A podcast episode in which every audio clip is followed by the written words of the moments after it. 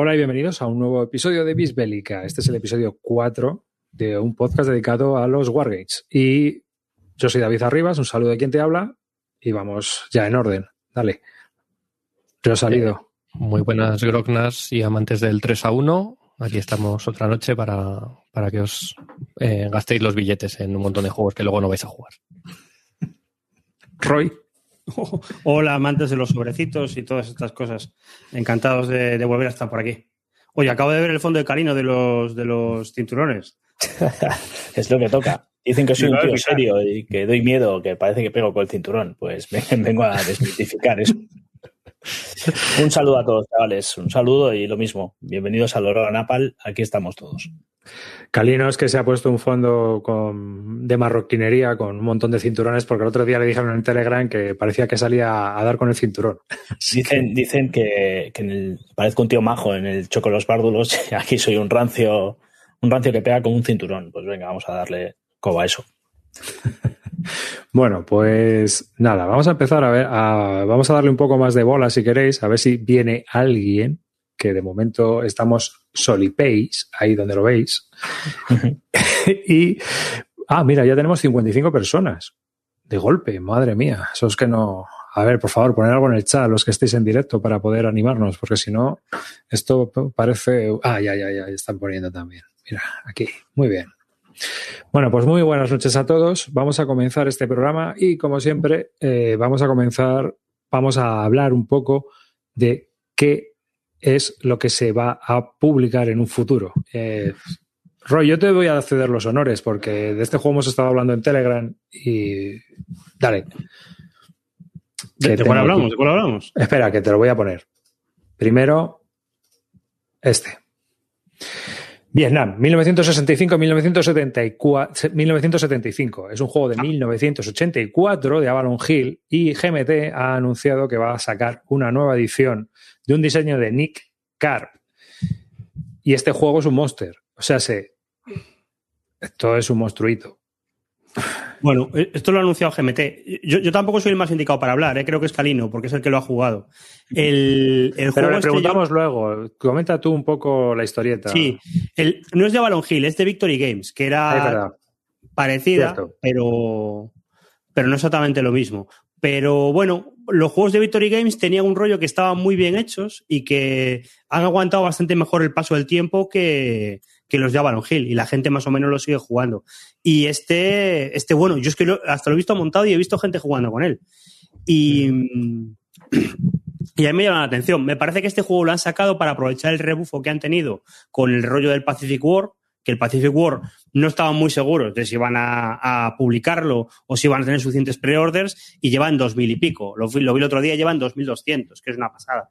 Hmm. Y, este es el otro monster famoso de Victory Games que, es jugable todavía. Entonces han dicho, bueno, pues si el, si el Pacific Victory se, vende, ¿por qué no se va a vender este? Y, lo han sacado, lo han sacado ahí. yo me he quedado muy sorprendido. Yo también, ¿eh? A mí ahora, como, como, dicen en el chat, ya era hora de un buen filler. sí, porque mira, mira ahí en la foto que estoy mostrando hay una pila como de 36 unidades, apiladas una encima de otra, y madre mía, la pila de refuerzos que hay también por ahí al fondo. ¿Sabéis que este juego lo diseñó un tío con 18 años y no volvió a hacer nada más? Tiene otros dos juegos moñas. Sí, pero, pero eh, es espectacular porque el tío no se volvió a saber nada. O sea, en la época esto fue, fue un. Bueno, pues de hecho se sigue hablando a día de hoy, pues, eh, pues imaginad lo que estamos hablando, lo que pudo revolucionar esto.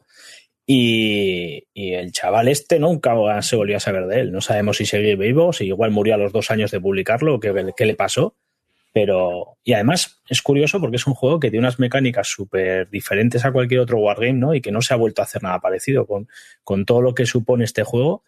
Evidentemente, estamos hablando de, como decía Roy, un monster de narices, muchas horas de juego. Eh, pero incluye una mecánica muy curiosa que es, pues eso, tienes desde el, operacional o el, estratégico más, más externo, ¿no? En que estás viendo una operación eh, a gran escala y luego un zoom a, un táctico, ¿no? En, una zona muy puntual en la que intentas, pues eso, solucionar problemas dentro de, la batalla, ¿no? Del conflicto. Yo, habéis dicho que lo he jugado. Yo he hecho dos accesos al juego con, con a mí el juego me lo regaló Alberto Eh, es, otro de los juegos que a él le encantan y Alberto para mí después de... Alberto Romero. Alberto Romero, perdón. El de la Guerra Civil Americana. Eso es. Y después de pasarse un año conmigo jugando a, a Guerra Civil Americana, vio que lo mío era igual eh, intentar jugar a otra cosa, a ver si era mejor, porque en eso no era capaz de levantar cabeza.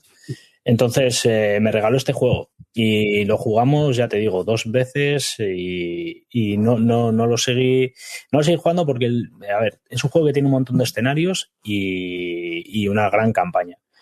Y de hecho tiene luego, se han hecho, pues igual que en grandes, en grandes campañas se juega por equipos, también se puede jugar este juego por equipos, se pueden dividir unidades y tal, y se puede jugar de manera similar.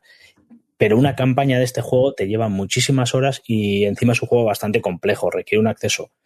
Eh, hay vídeos del propio Alberto Romero en YouTube bastante interesantes para poder acceder al juego.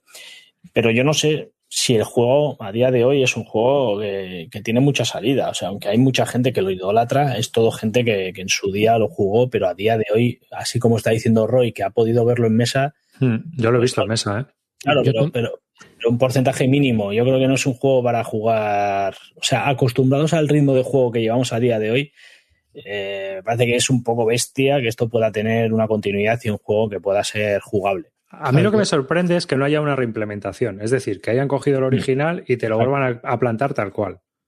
Que es un aprovechamiento, esto es marketing. Hmm. Sí, yo, yo lo, que sí decía eso, eh, decía que lo he visto en mesa y que se sigue jugando, pero claro, yo a lo que me refiero es ponerlo en el contexto. Se sigue jugando esto, pero es que el 90% de los juegos de Balon Hill no se juegan. No, ya casi nadie lo juega. Entonces, pues que esto se, se, vea de vez en cuando a mí me sorprende. Sí, sí, sí. Yo, este juego lo he visto en el, en el Club Dragón. hay uno montado seguro y me parece que hay otro. Eh, seguramente uno es de Alberto Romero, porque es, cuando no está jugando a grandes campañas está jugando al Vietnam. Y, pero, pero es cierto que se, sigue jugando. Y sin embargo, no ves ningún otro juego de estos años, ni de, ni de Victory, ni de SPI en el club jugándose. ¿eh? Yo, este es el único juego que veo que le dan. Quizás el otro por lo que he hablado, que por lo que he oído, que es un poco también de esta época, que también es rejugable, es el Corea, que lo va a reimplementar, lo va a sacar también Compass, de Valkoski. Y quizás Corea y Vietnam sean de esos juegos viejunos, grandes monster, los que todavía un poco eh, siguen siendo jugables y que la gente los juega, pero teniendo en cuenta que son juegos de club. Son juegos muy bestias, con mm. partidas que puede estar durar un año tranquilamente yo no sé, yo no sé si este juego las, las, porque yo claro, los accesos que he hecho ha sido directamente empezar desde el principio con Alberto, pero yo no sé si las partidas, los escenarios pequeños tienen, tienen chichas y tienen migas, sí. Yo no sé si merece la pena comprarte este juego para jugar solo esos escenarios. Ahí tengo duda. No lo sé. Desde luego lo que no es no lo compréis ni os entréis si os gusta, si vais a jugarlo en solitario, porque es un juego que no admite solitario por el tema de todo lo que es eh, el Vietcong juega a esconderse. Mm. Y yo creo que, bueno, yo no lo he jugado, eh, pero por, un poco por las mecánicas que he leído, por lo que sé, eh, hay mucha Va con las fichas al revés. Va con las fichas al revés, está escondido. Entonces el americano se puede gastar un montón de puntos en hacer misiones de Search and Destroy y que no haya nada.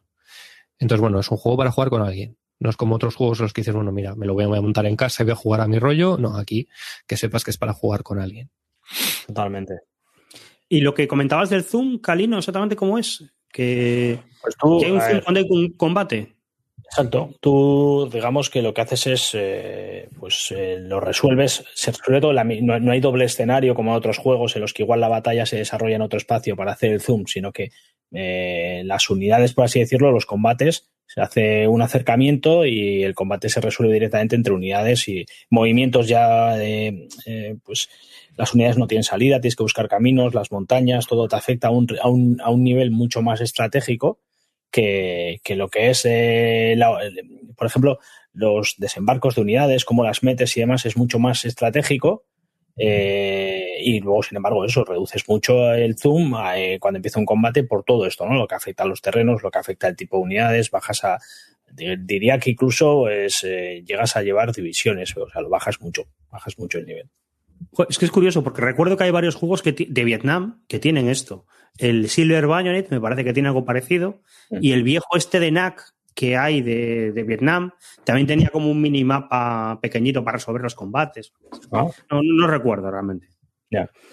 sí, aquí influye muchísimo el tipo de terreno. Eh, luego también, pues hay muchos tipos de unidades. Al final, eh, ya sabéis, eh, están las unidades vietnamitas de diferentes tipos. o sea, al final tiene mucho, mucho tema, mucho representa muy bien lo que es este conflicto. Lo que estáis diciendo, por ejemplo, de que no sabes lo que hay, pues efectivamente es lo que pasaba en este, esta guerra.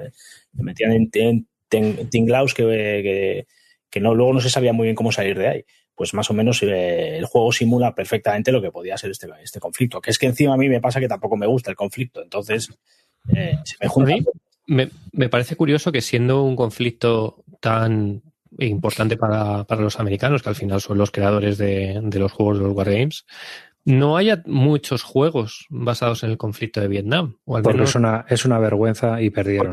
Porque, palmaron, puede ser, es cierto. A ellos les gusta jugar sus Ardenas y su desembarco en Normandía porque es donde partieron la pana. Eh, pero es verdad que salvo este, el Hersan Mines y el Silver Bayonet, un poco, que son los tres más conocidos, no, no hay mucho más juego así mainstream. Eh, Mines, ¿no? El el, de Vietnam y el, o sea, este Vietnam y el Silver Bayonet. Sí que hay uno ahora que está, que están trabajando en él, que se llama Hot Dry Season. Eh, no me acuerdo ahora mismo como Patrick Mule, me parece que es el, desarrollador, que de hecho me parece que nace de un encargo que le hicieron de, de hacer un, de retocar el, el sistema de Silver Bayonet. Hmm. Y al final se metió a ello y dijo, no, no, esto hay que hacer un juego entero. ¿Y, y creéis que esto tendrá éxito? ¿Se venderá? Yo creo que, yo creo que un montón. Pues llevaba 400 pre-order ayer, si mal no recuerdo. Pues no lo sabía, pero me imagino que este juego va a vender un montón. Oye, dice, dice Pedrote que, sí que merece la pena las campañas cortas, que no están mal. Y Pedrote lo ha jugado, ¿eh? Pedrote es de los que le ha dado este juego. Hmm. Mira, de Vietnam tenemos Fire in the Lake, que es la primera en la frente. ¿Es un wargame? No, no. Fears of Fire. Eh, claro que se juega parte de la campaña en Vietnam. Vietnam Downtown. El Downtown, cierto. Fountain Leader, Hearts and Minds, Silver Bayonet, el Forgotten Hero del Local Load, que fue el primero que salió, que también está ah, bastante bien. el bien. El Forgotten Heroes ese es táctico, ¿no? Sí, sí, a nivel de escuadra. Eh, Dien Bien Pu. Sí, pero eso no son americanos. Eso son franceses. Son franceses. Sí el Store. El 65 Squad Level Combat in the Jackals of Vietnam, que es del, de Mark Walker, el mismo diseñador que hizo el Local Load. Firepower, la revista sí, Magazine. Sí, pero vamos, que ¿eh? no hay. Silver Bayonet, Vietnam y Hearts and Minds. Y bueno, sí, Fears of Fight tiene una, una campaña ahí. El, el, el, Downtown Hanoi, que no tampoco lo ha jugado mucha gente, pues es un juego duro. Hmm. Y tampoco es un juego súper jugado. O sea que tampoco hay tanto. Bueno, comparas eso con juegos de las Ardenas. Hmm. Sí, sí, claro, sí. No, claro. No hay, comparación, ¿no? Roy, te has leído el siguiente. Vamos a, vamos a avanzar, chicos. Eh, Samurai Battles, que es el Command Colors que va a salir también nuevo de. Eh, bueno, nuevo, no. Eso, en realidad es una reimplementación o una reimpresión, porque esto lo editó la editorial rusa Zueta hace ya bastantes años con miniaturas de plástico, me parece. Sí, había bastante queja con las miniaturas de plástico porque, porque se rompían, no es una compañía famosa por hacer miniaturas, sino que había, hicieron lo que pudieron y entonces había bastantes quejas. GMT lo va a reeditar con bloques, que es lo habitual. Hmm. Y bueno, yo lo he hecho un ojo para ver cómo era exactamente. No, no soy muy fan de los Command and Colors, pero, pero me apetecía echarle un ojo. Eh, sobre todo porque el tema es que, hombre, lo que está guay de las batallas estas es que los bandos sean distintos. Y en Samuráis esto no pasa, porque en Samuráis los ejércitos son de mesnadas y es eh, Yatamoto con su arquero, su caballería y sus lanceros. El otro con sus caballeros. Entonces, los ejércitos son muy iguales. Entonces fui a ver qué es lo que tenía de, especial. Y básicamente es como Colors, no, no hay ninguna duda. Pero luego lo que tiene es una mecánica rara en la que hay unos puntos de honor y el honor lo ganas o lo pierdes según te fuercen a retirarte.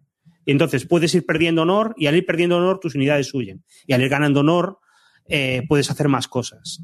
Y luego hay como una especie de mazo para hacer eh, chulerías en plan samurai.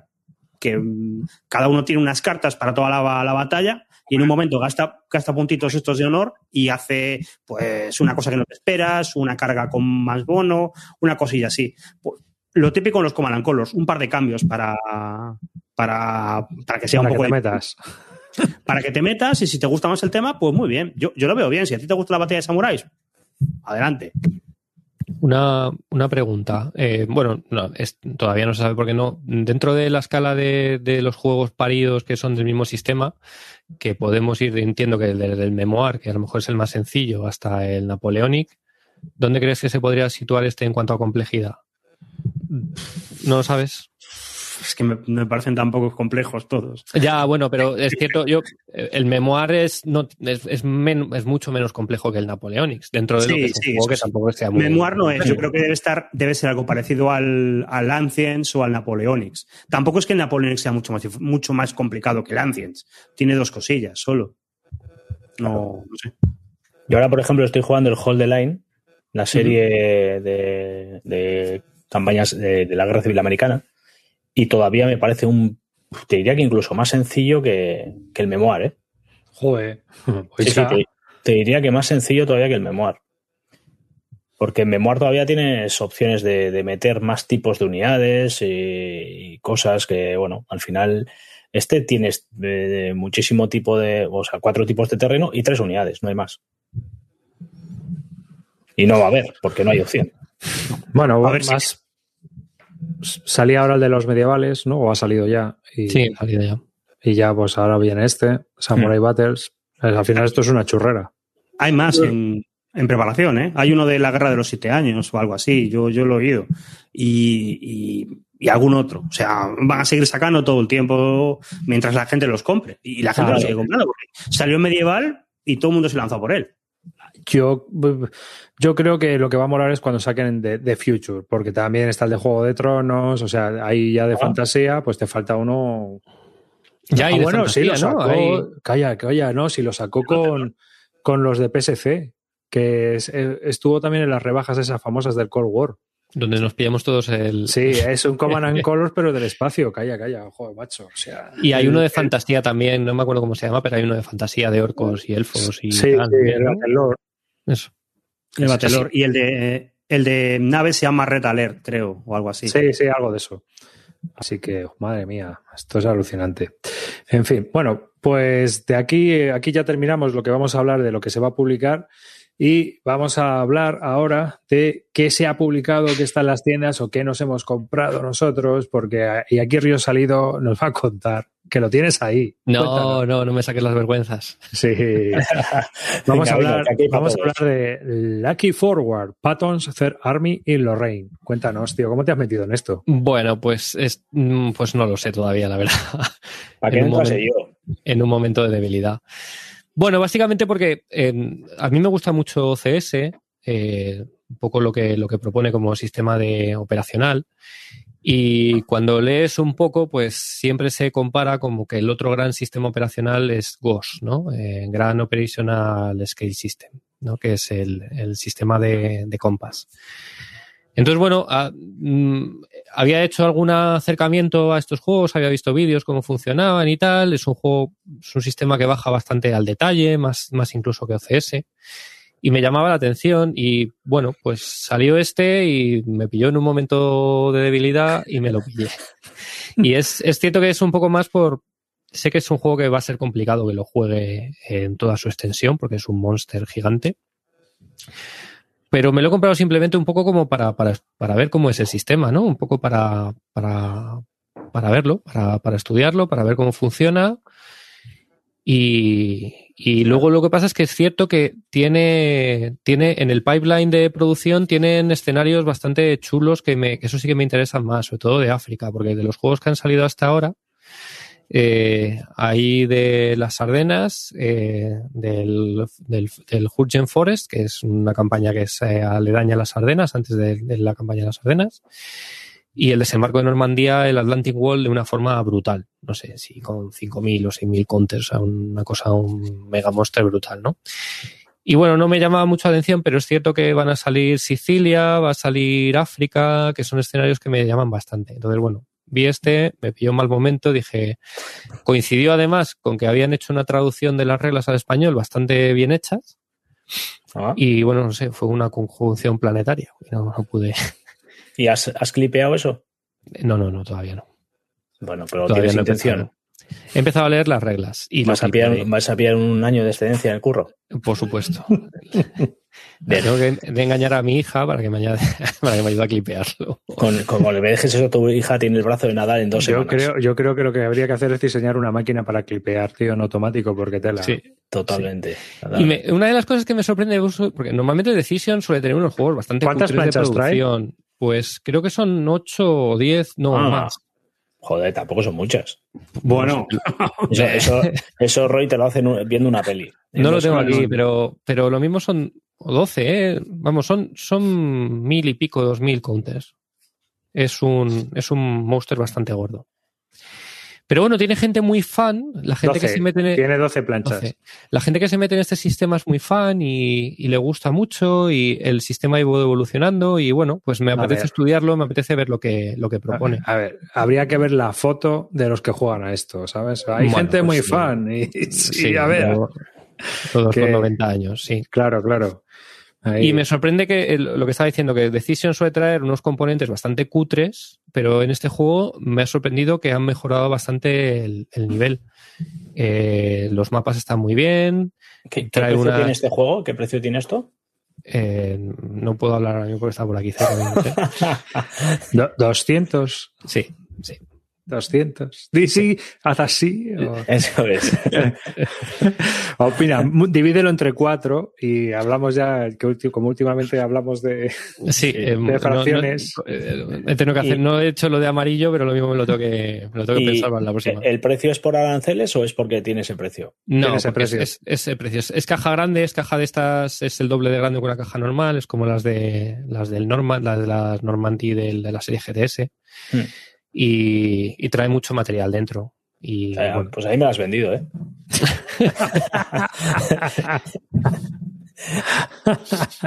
en fin, no sé, no sé, es, ha, sido una, ha sido un poco locura, ¿eh? porque es cierto que ya estoy jugando últimamente además bastante a BCS, que ya tengo las reglas, me las sé, por lo cual no me cuesta jugarlo y, y estoy en un momento ahora sobre todo de que puedo aprovechar y jugar muchos juegos de BCS sin un esfuerzo extra para jugarlos y meterme en esta movida pues es un, es un marrón porque yeah. son 80, las reglas son 80, 90 páginas, o sea, es... Y de, las, quiero... y, de las, de antes con, con cuatro gráficos en, en, las 90 páginas, cuatro gráficos. Yo lo que Joder. quiero es que veas las estadísticas del juego y verás que partidas jugadas, no, no. cero. Y este mes, cero. No, no. Bueno, acaba de salir hace poco, es cierto. Pero bueno, si, si ves el Jurgen Forest, a lo mejor, que es el otro, el, quizás el juego que más ha jugado eso, porque es el más pequeño. Bueno, es, es un juego de. Oye, ¿tenéis un móvil cerca, cerca del micrófono? Yo. Pues está haciendo interferencias. Ahí donde lo ves. Es para hablar con nuestra gente, pero me lo quito, venga. No, no, póntelo. No, lo que puedes hacer es quitarle los datos y dejar solo la wifi. Amigo, venga. Bueno, locura locura, locurón. O sea, puedes poner el modo avión y le pones en la wifi. Eh, ok, hecho. Sí, porque estaba sonando ahí musiquilla de Mario Bros. Y, y, espérate, porque lo que quiero ver es la serie esta. Serie Gran Operational Simulation. Tienes Watch and Rain. ¿Cuál es? ¿El del Forest? ¿Qué dices? Ah, el... Watch and Rain. Watch and Rain, Urgent Forest y Atlantic Wall. Uh -huh. Son los, los, cuatro juegos. Watch and Rain, este no suena, ¿verdad? Este me sí. suena, ahora entiendo dónde viene esto. Vale. Sí. Lo que pasa es que bueno, ha evolucionado mucho. Yo, una de las cosas que leí es que le habían dado un, le habían dado un repaso a las reglas bastante gordo. 90 y, páginas, hombre. No, pero que, la habían, que antes las reglas eran muy duras y dejaban muchos huecos y que habían hecho un esfuerzo bastante grande en hacerlas más streamlined y más, más cerradas. ¿Vale? Todavía he empezado a leer un poco, no, por lo que llevo leído, no me parece tampoco ninguna cosa del otro mundo no es, no es el, el, el, Fighting Wins. Y bueno, pues nada, ya os contaré. Bueno, pues nada. El otro decisión que había llegado, este también es un juego, pues una reedición, es el Battle for Germany. ¿Eh? Que había llegado también ahora, a, que es de Jim Dunningham, al loro. Esto es oh. un juego. Esto es un juego del año, la, la, la polka, la reedición. Mira, eh, las nuevos con, el nuevo contenido incluye reglas opcionales y counters de la edición de 1995. O sea, sé, esto. Pero si Danigan, Danigan ya era viejo en los 70, o sea, pues. Mira, es, el juego es de 1975. el original. Y Yo juego este, ¿eh? ¿Ah, sí? Le he, dado un par de partidas. Ese, yo no me acordaba de cuál era, ahora que lo habéis puesto me, he acordado. Es un juego muy chulo porque tiene, funciona bien a tres, porque es alemán, soviético y, y aliado. Y, y, se juega, se juega muy rapidito. Ah, este es el que se juega, que el alemán juega con el ruso en un lado y el ruso juega con el alemán contra los americanos en el otro. Sí, sí, lo que luego cogieron para hacer el, el este, el María. No, el María no, el, el juego este de, de SCS, el Biting Divor. Ah, Esa idea, de que el alemán juega en un lado en un bando y otro en el otro. Para, para que sea así. Está, es decir, este juego. ¿eh? Se juega dos. Y entonces, en un lado, por ejemplo, juegas eh, yo con Río, Salido, con Río Salido, ¿no? Yo soy alemán y Río Salido es aliado, americano-inglés, y en el otro lado del mapa, yo soy ruso y eres el alemán. Ah. Curioso. No, no es un mal juego, ¿eh? Y no, no, yo lo jugué, pues, hará 10 años así, y, se dejaba jugar, estaba bien. Incluso yo diría que es el, un wargame de iniciación de estos que, tal. Hay mucha gente que ha empezado jugando por esto. No, no sé qué lavado de cara le habrá hecho Decision. A mí, normalmente las reediciones de Decision no me gustan nada, me parecen incluso peores que el original, pero, pero bueno, no, no es un mal juego este. ¿eh? Y no es caro, ¿eh? ¿Ya está a la venta o qué? No sé, bueno, está editado en 2020. Creemos que ya ha ah. llegado a tienda. Así que yo creo que lo vi en la página de Consigue War, que ya había salido o algo así. Y la densidad de counters no es muy grande, el mapa es más o menos pequeño. Parece un estratégico bastante aceptable. La verdad es que la bate. Sí. ¿Pero ese mapa es la versión antigua o la moderna? Porque Está la moderna. Pues no se han emerado tampoco mucho en el gráfico. Hombre, Decision Games, tío. O sea, por favor. Desde diciembre de 1944 a mayo de 1945. Es justo después del desembarco de Normandía. Hmm. Los últimos meses. Oye, pues me, gusta esto, ¿eh? Claro, está bien la idea porque si juegas solo con el alemán estarías a la defensa todo el rato, pero en un lado del tablero tienes que defender y en el otro atacar. Entonces, digamos que ahí lo que consigue, lo que consiguió Dunningham es que los dos jugadores estuvieran enzarzados en la, en la pelea. Porque, claro, uno como soviético realmente gana o el soviético o los americanos, ¿no? Roy es algo así, me parece. Sí, sí, sí, sí, Se puede jugar de todas las formas. O puedes jugar cuatro incluso, pero se puede jugar así perfectamente. Y está, está guay. Por lo que veo no han tocado nada, ¿eh? pues, pues, pues, es lo mejor que podían hacer. ¿Y, qué, juegan? ¿Los tres en los dos escenarios? Los tres, eh, bueno, no, es que pueden ser de dos a cuatro jugadores. Lo que dice eh, Arribas es para jugar a dos. En, dos, el alemán, tú llevas el alemán con el que no te estás pegando. Amigo. Ya. Claro. Entonces, fíjate qué buena idea para evitar que lo típico que de muchos juegos, que no, es que aquí este juega a la defensiva y, se, hmm. se, come los mocos y estás aburridísimo y tal. Pues aquí no. Aquí es el alemán el que está en retroceso, pero, pero claro, tienes que apretar el acelerador por el otro lado. Y me pues pareció interesante comentarlo por eso, porque era de Jim Dunningham, es un juego de 1975, fíjate, de los principios del Wargame, un juego estratégico de esa época. Y pues me ha parecido muy curioso que, se vuelva a publicar ahora y que lo tengamos aquí. ¿Y de reglas que tal es muy rancio la CRT y todo eso? Eh, lo, recuerdo ya, ya, no rancio, sino muy sencillito, pero no, no en el mal sentido, ¿eh? No me parecía eso, muy, muy vanilla, muy Hmm. muy, muy facilillo, pero, pero estaba bien, no. Y bueno, y, atacabas con los dos bandos. Es que lo jugué hace mucho tiempo, pero, pero tengo buen recuerdo de este juego. Y es un juego que se lo puede sacar a alguien para, para enseñarle cómo es un wargame. Ya os digo que, que es, que, que, es la idea que me quedó. Y está, está bien. Hmm. Pues nada, estupendo. Aquí, en donde vamos colocando los temas, tengo también uno que quiero comentaros, que es de Holland Spiele y se llama Empire at Sunrise. Y voy a ponerlo aquí en la página porque eh, es, eh, me, me, ha parecido muy curioso el tema y es que es el imperio de Japón en la Gran Guerra, o sea, durante la Gran Guerra de 1914 los combates que estuvieron en Asia. No hay fotos ni nada. Claro, es, que estos, es que estos de Online Spiel es, es una lotería, tío. Claro, pero me ha parecido que el tema era muy curioso y digo, me gustaría comentároslo. Porque, mm. bueno, ya sabemos que esto muchas veces es, o sea, son como juegos de revista. Los sacas y dices. Sí, pero a precio de caja aquí en España. Ya, bueno, a precio de caja y ahora con aranceles, imagínate. ¿Eh? ¿Eh? Así que, pero bueno, era un juego. El problema, que tiene Holland Spiel es eso, que tiene juegos interesantes y tal, pero joder, es que para un jueguecito, lo que dices tú, de revista, entre que lo aquí no tiene distribuidora, no sé qué, los aranceles, te, pones en 70 pavos o un jueguecito, tío, y joder. Sí. Y por último, me gustaría comentaros, me gustaría comentaros una reedición también de un clásico de Balkowski, el de la Guerra Civil Americana, es Allo, que sale por Quarterdeck International, una pequeña editorial de Wargames, y es una reedición del antiguo juego Sallo.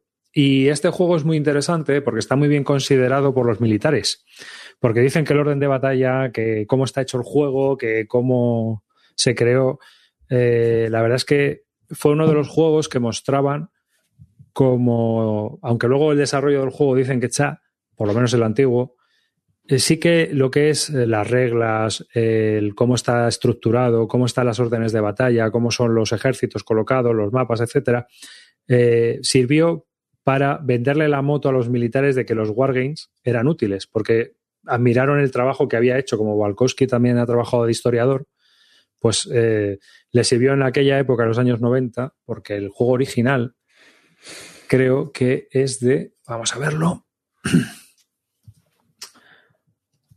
Sanlo, 1986. ¿eh? Y es un juego que también sacó, sacó Quarterdeck Games. ¿eh? Y este juego, pues ya os digo, es famosillo por eso. ¿Eso es Guerra Civil Americana? No, esto es Segunda, Guerra, Segunda. Guerra Mundial, ah, después de Normandía, Saló. Vale, vale. Había entendido que era. no, no, que era, es el de la Guerra Civil Americana, pero este juego es de una batalla durante el desembarco de Normandía. Vale, vale. Y bueno, básicamente eso es lo que ha salido, aunque este yo creo que es dificilísimo de encontrar y no sé yo qué tal en la actualidad. Vale. Balkowski, además de diseñador, es un tío que tiene libros bastante potentes de, historia militar, ¿eh? del desembarco de Normandía y además, si mal no recuerdo, el tío es como una eminencia en, no sé, no, sé qué división, pero tiene cinco volúmenes escritos de la 29 División de Infantería, algo así. Creo que además ha trabajado de, historiador de, la, de, la, de la Guardia Nacional, o sea que el, tío es un... Todo esto de los órdenes de batalla y tal se lo tiene que tener muy bien estudiado. Él trabaja de, yo escuché una entrevista con él, trabaja en un, en un museo que es un museo que es de la Guardia Nacional de, una cosa así. Entonces él trabaja en el museo y creo que es historiador oficial de, una división. Sí. O sea, una división eh, tiene un historiador para que les haga las biografías o las historias o lo que sea. Entonces, pues eso, lleva trabajando de esto, se alejó de los Wargames y es de lo que ha estado ocurriendo todos estos años. Ya se ha jubilado, ya, se ha vuelto a. Ha vuelto a, se ha vuelto a los Wargames. Bueno, en Bislúdica inicié el otro día la tradición de sortear un juego y aquí no va a ser lo menos. O sea, sé, tenemos unos cuantos, ¿eh, Calino? El próximo te toca a ti. Ahora más. Pero eh, yo voy a sortear para todas aquellas personas que formen parte de la suscripción y que eh, también formen parte de la Army. En este caso voy a sortear esta revista de Against the Odds. Es una revista con una batalla de la Guerra Civil Americana, Beast of the Legend, ¿eh? Es un diseño de Rinela, eh, que es bastante conocido y es un juego de áreas, es bastante sencillo. Mm, creo que lo voy a poner aquí en la Wargame Kit para que también lo veáis. Es Legend, se ve un poco la fotillo.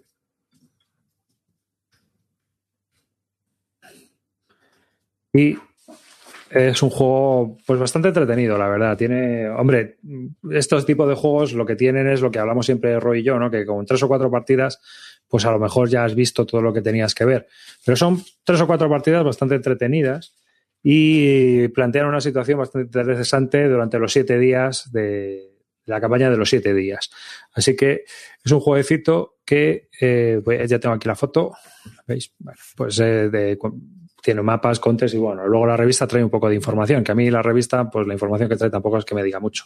Pero es la campaña de los siete días y lo vamos a sortear. Voy a poner el enlace aquí ahora mismo en el chat y luego ya lo pondré en la página web también para todos aquellos que lo queráis participar siempre y cuando sea, porque esto se lo voy a dar a los suscriptores o a la gente que nos, nos da eh, su mecenazgo en la Army, que se lo merecen por ayudarnos. Entonces, lo voy a colocar aquí en el chat, ¿eh? el formulario, y aquellos que pertenezcan, pues pueden, pueden, si quieren, entrar en el sorteo. Y lo sorteamos en el próximo Bisbélica, ¿vale? Y anunciamos el próximo sorteo. Bueno, vamos a hablar del tema. Una vez dicho esto, vamos a hablar del tema que nos trae aquí en este programa. Roy, tú lo has propuesto. Bueno, tú lo no lo propusiste tú, pero sí que lo, apuntaste. Mm. El, tema, el tema es que estábamos hablando de si hablábamos un tema al principio y, lo que hicimos fue recopilar todo lo que estábamos hablando en el chat o que se estaba viendo que tenía actualidad en estos días. Y, bueno, y al final de lo que decimos hablar es, eh, en el programa pasado hablábamos del César, del César Roma contra Galia, el juego este de Mar Simonich, y, ya apuntábamos, Calino y yo, que éramos los que más lo habíamos jugado, que notábamos una tendencia por la que el, romano lo tenía muy difícil ganar, pero muy difícil. Y cada vez lo íbamos haciendo mejor y pensábamos que con partidas lo íbamos a solucionar. Pero, pero nada, se ha abierto un hilo en BGG, el típico hilo que abre la gente de no puedo ganar con el romano, que normalmente no funciona, o sea, normalmente estos hilos no llegan a ningún lado, pero se ha ido generando una bola de nieve, bola de nieve, y parece ser que el, que el asunto sí que, sí que tiene miga detrás. primero mucha gente quejándose de que es muy difícil ganar con el romano, luego gente utilizando, que, primero los que no saben jugar y que ven que es difícil ganar con el romano, porque es más difícil. Luego, los que usan estrategias degeneradas o algo, o, bueno, por decirlo así, que ven que es mucho más fácil forzar con el galo ciertas cosas. Y, ahí estaba la cosa y de repente ha aparecido Mark Simonich y, les ha dado la razón, un poco menos, porque ha empezado a comentar y ha empezado a proponer cambios para, ajustar el juego. Yo ya veía que era posible que lo cambiara con una segunda edición, pero yo creo que lo van a cambiar de aquí a nada. Sacarán unas living rules y ajustarán alguna cosa. Están viendo posibilidades. No sé, ¿quieres completar tú algo, Karino? Sí, bueno, lo, primero, el hecho de que este tío el, eh, pues salga, salga el, diseñador del juego ¿no? en un blog o en un foro, por mucho que sea un, el sitio donde todo el mundo va buscando información y tal, y el tío te, te admita que está, pues, que, pues a poco, poco más está, está admitiendo que el juego no está testeado, porque te está dando a entender que efectivamente ese fallo existe y, y que tendrán que revisarlo y tal. Y primero, eh, de hecho, incluso empieza a decir que igual lo que hay que hacer es reforzar, eh, añadir más unidades a las tropas galas y tal. Entonces, eso ya de primeras a mí me, no me parece no, no, me parece serio porque lo está haciendo un diseñador que tiene una trayectoria bastante bestia y una, y una editorial que también, eh, pues no sé, pues que tiene medios para poder incluso las fax de, de GMT son bastante habituales, que las puedes meter ahí, pues yo que sé, hacerlo algo, algo oficial, ¿no? Pero a mí que salga este tío, que salga en la BGG, que suelte ahí un speech y asuma, bueno, pues sí, pues tenéis razón, eh, ya, lo, ya lo arreglamos y tal, ya haremos algo y tal, no me parece serio, o sea, me parece lamentable.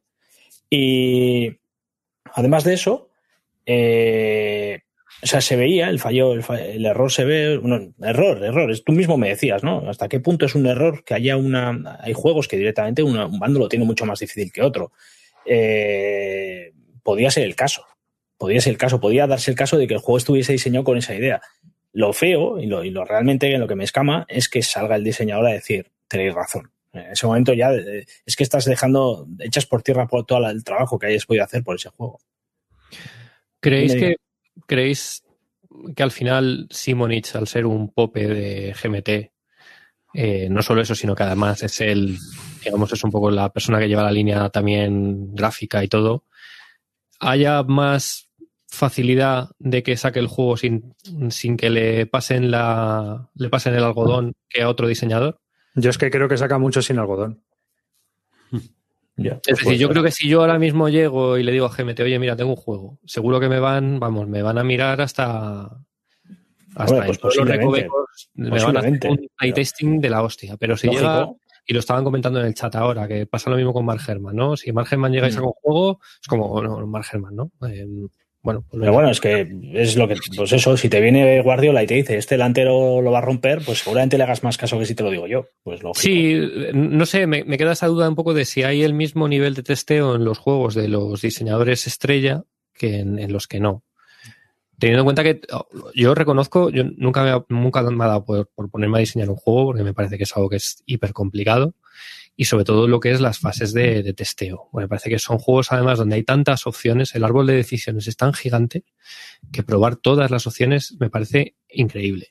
Pero por un poco contacto que yo he tenido con diseñadores españoles, eh, bueno, hablando con, con David Gómez Reyoso, el de Cruz de mm. Revolución, joder, él dice que estuvo testeando el juego durante cuatro, cinco, seis años y, mm. y le dio una, o sea, que lo estaba testeando intensísimamente.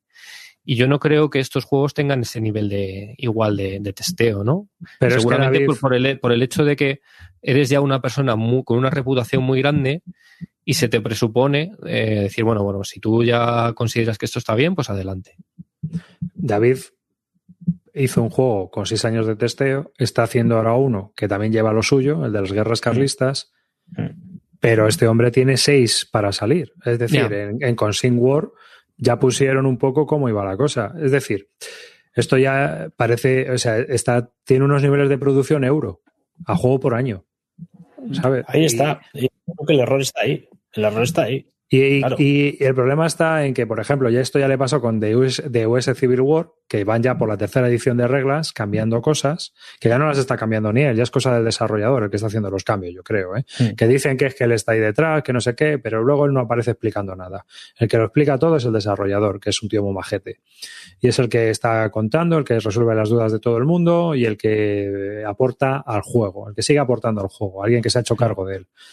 Pero eh, en este caso, el problema que yo veo, a ver, yo por un lado creo que los juegos no tienen por qué estar equilibrados, ¿no? O sea, aquí hay dos, para mí hay dos, dos debates. Uno es, ¿un juego mm. tiene que estar al 100% equilibrado? No.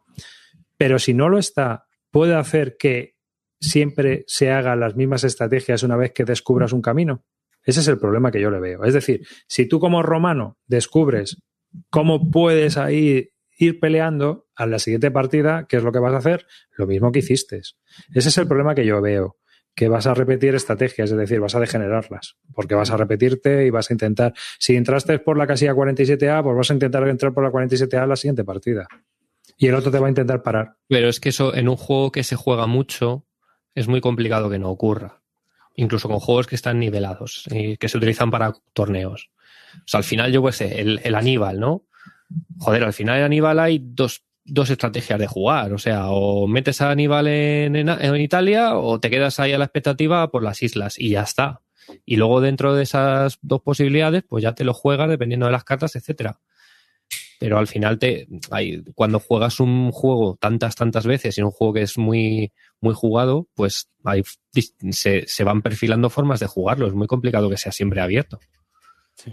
Eso es así. Eh, yo le, yo, bueno, hay una cosa que tenemos que decir, que es que el juego es divertido, que eso es lo principal. O sea, aunque, aunque se esté desnivelado hacia un bando, sigue siendo divertido jugar a él. No, no pasa. Y en el, en el hilo ese se ve de todo. Se ve desde gente que, que sí que ve que no gana con el romano, hasta gente que usa estrategias que, con las que yo no jugaría. O sea, gente que dice, bueno, pues yo me meto con el galo en los pueblos, no salgo, no hago nada toda la partida y, y gano automáticamente. Y tú dices, hostia, pues hombre, para eso no jugamos. No, no sé.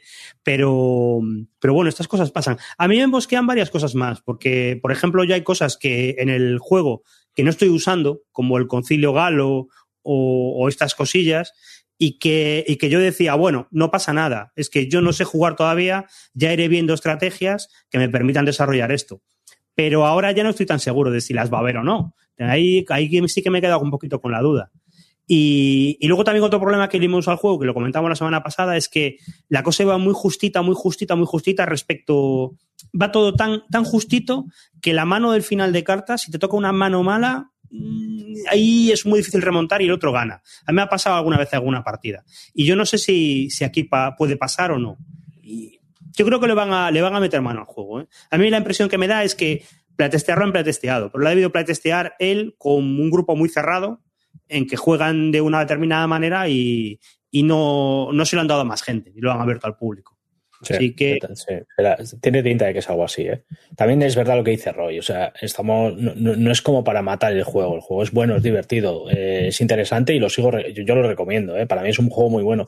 De hecho, a mí me gusta más Aníbal. Pues, a mí el combate de Aníbal me gusta mucho pero creo que este es mucho más jugable que Aníbal. Y de recomendar uno de los dos, yo creo que incluso con ese posible desnivel que hay de, facciones, yo recomendaría antes jugar a este que a, que Aníbal.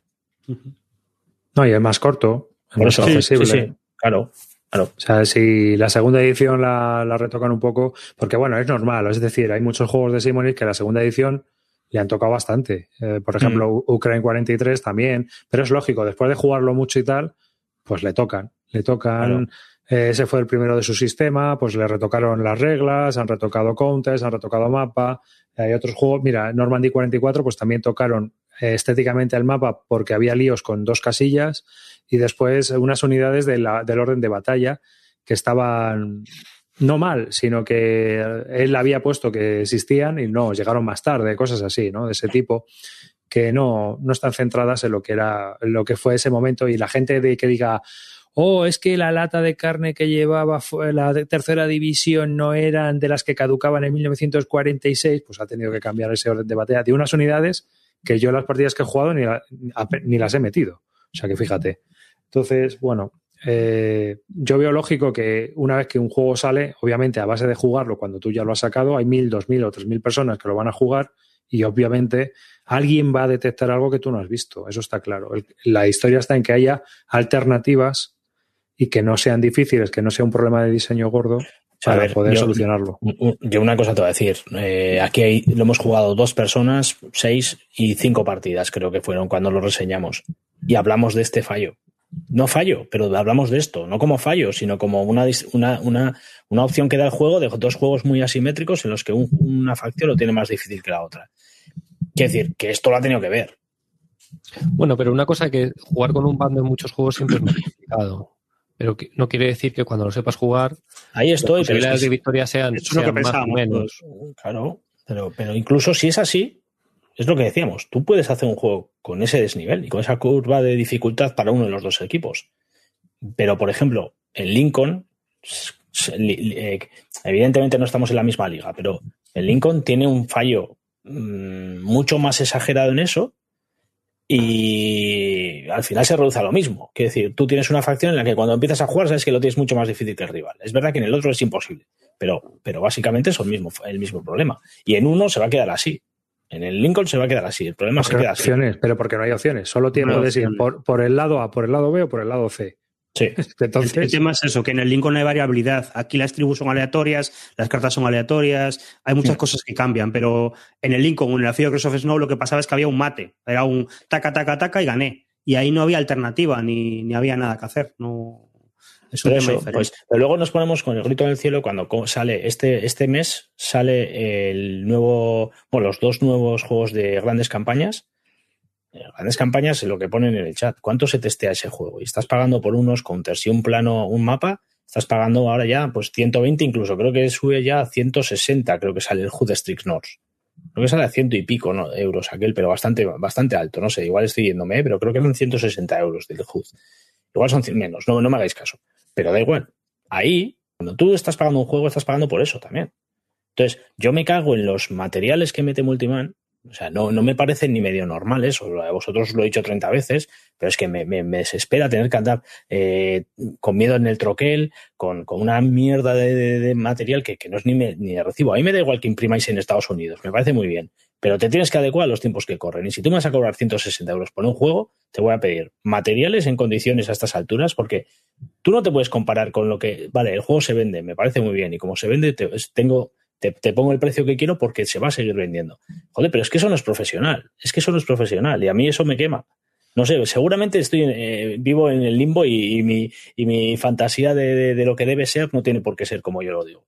Pero me quemo increíble cada vez que me llega un juego que he pagado un pastón con esa mierda de material. Efectivamente, cuando lo empiezo a jugar, veo que hay un testeo, veo que hay unas calidades y que también estás pagando esa parte del juego. Pero bueno, no quita. Hay testeo en los juegos estos, pero pídate un monster que habitualmente eso lo ha diseñado alguien y lo ha lanzado. igual, a este se ve roto porque lo juega. porque ¿Cuántas partidas tiene esto en el ratio que haces tú arriba? Todo el mundo lo habrá jugado, habrá jugado cinco o seis partidas. Mm. Entonces se ven los fallos en el looking forward no se ven. cierto, cierto. Es, normal, claro. Claro. También es verdad que en, hay ciertos juegos, normalmente los hexagonales. Eh, Me dicen que el HUD son 80 euros, ¿eh? está bien enterado yo, bien. Está, bro, no lo ha comentado. El que tú normalmente juegas y el tema de la victoria o la derrota es muy secundario. Mm. Cuando tú juegas un hexagonal grande de estos, un Monster, un OCS, muchas veces juegas por, conocer la campaña, por ver los detalles, por...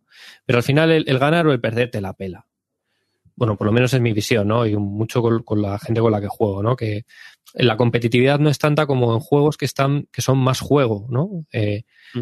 Yo creo que el, de Roma, el de César contra Galo, es más juego, ¿no? Que, que representación histórica o simulación, ¿no? Entonces ahí canta más que tú te juegues un OCS, el Third Winter este que es el nuevo que va a salir, porque quieres saber cómo coño fue esa campaña y que al final haya más posibilidades de que gane el ruso que el...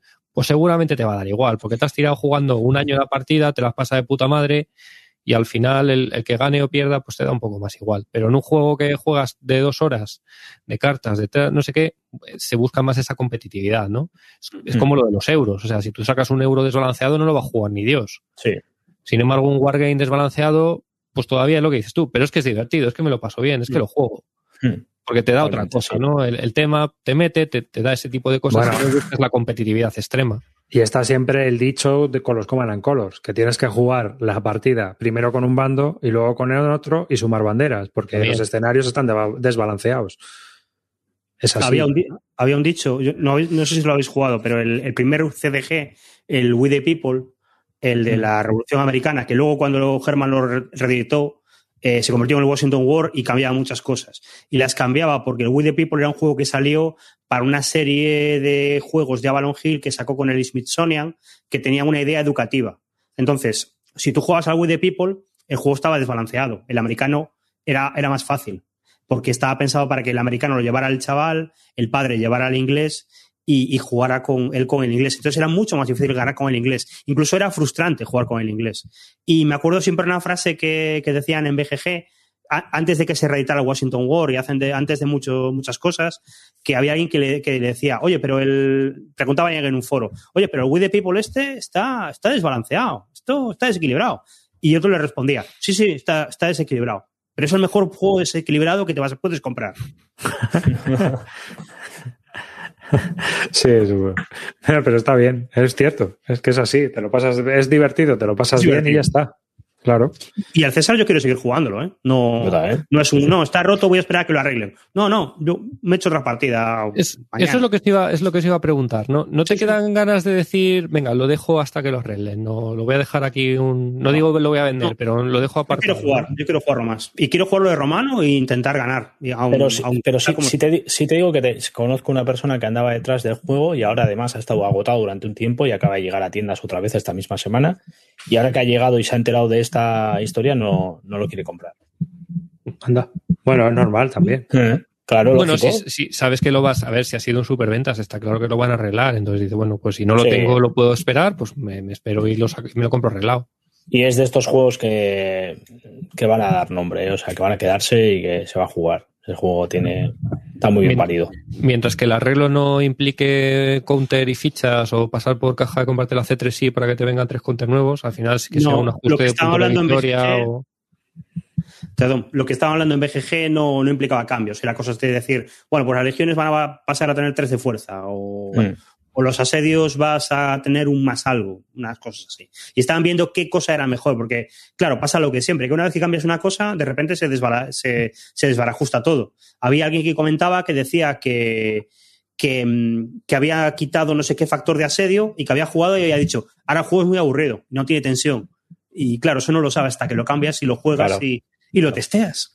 Está comentando Eligio que decían los abuelos que para ellos era más fácil ganar con el romano. Eh. Te digo que la, primera la primera experiencia del juego igual te puede dar esa sensación. Pero cuando lo juegas un poco, porque esta misma conversación la tuve con Celacanto, él tenía la misma impresión al principio. Y no, no, no. El juego es mucho más difícil con el romano. Pero además bastante. Además no solo es que sea difícil, es que si el romano no sabe jugar, la partida no es una partida interesante porque no va a llevar a buen puerto. Yo lo que te comentaba es que en la primera partida le di al, al novato el romano, pensando que mm. es el bando que hace cosas, es el bando más divertido. Pero no es así, porque tienes el peso de la partida. Y lo que ocurre es que llega el turno 3 y dices, es que ya no gano. Y entonces no, no funciona. El novato tiene que llevarlo al galo. Totalmente. Yo estoy de acuerdo. Mm. Bueno, pues vamos a seguir avanzando si queréis. Vamos a ver qué es lo que vamos a jugar, qué vais a jugar, qué estáis preparando, qué, cuáles son vuestros planes eh, de futuro. ¿Quién quiere comenzar? Roy, Calino. Yo mismo, venga. Tú. Y a mí me ha enganchado Río con. Bueno, tengo sorpresas para el futuro, pero vendrán cuando vengan. no quiero hablar de ellas. Eh, eh, ahora estoy con BCS. O sea, con, con BCS, sí, señor. Estoy dándolo todo, además. Me empecé a jugarlo con Río, me costó el acceso bastante. Estoy jugando la campaña de Baptist by Fire.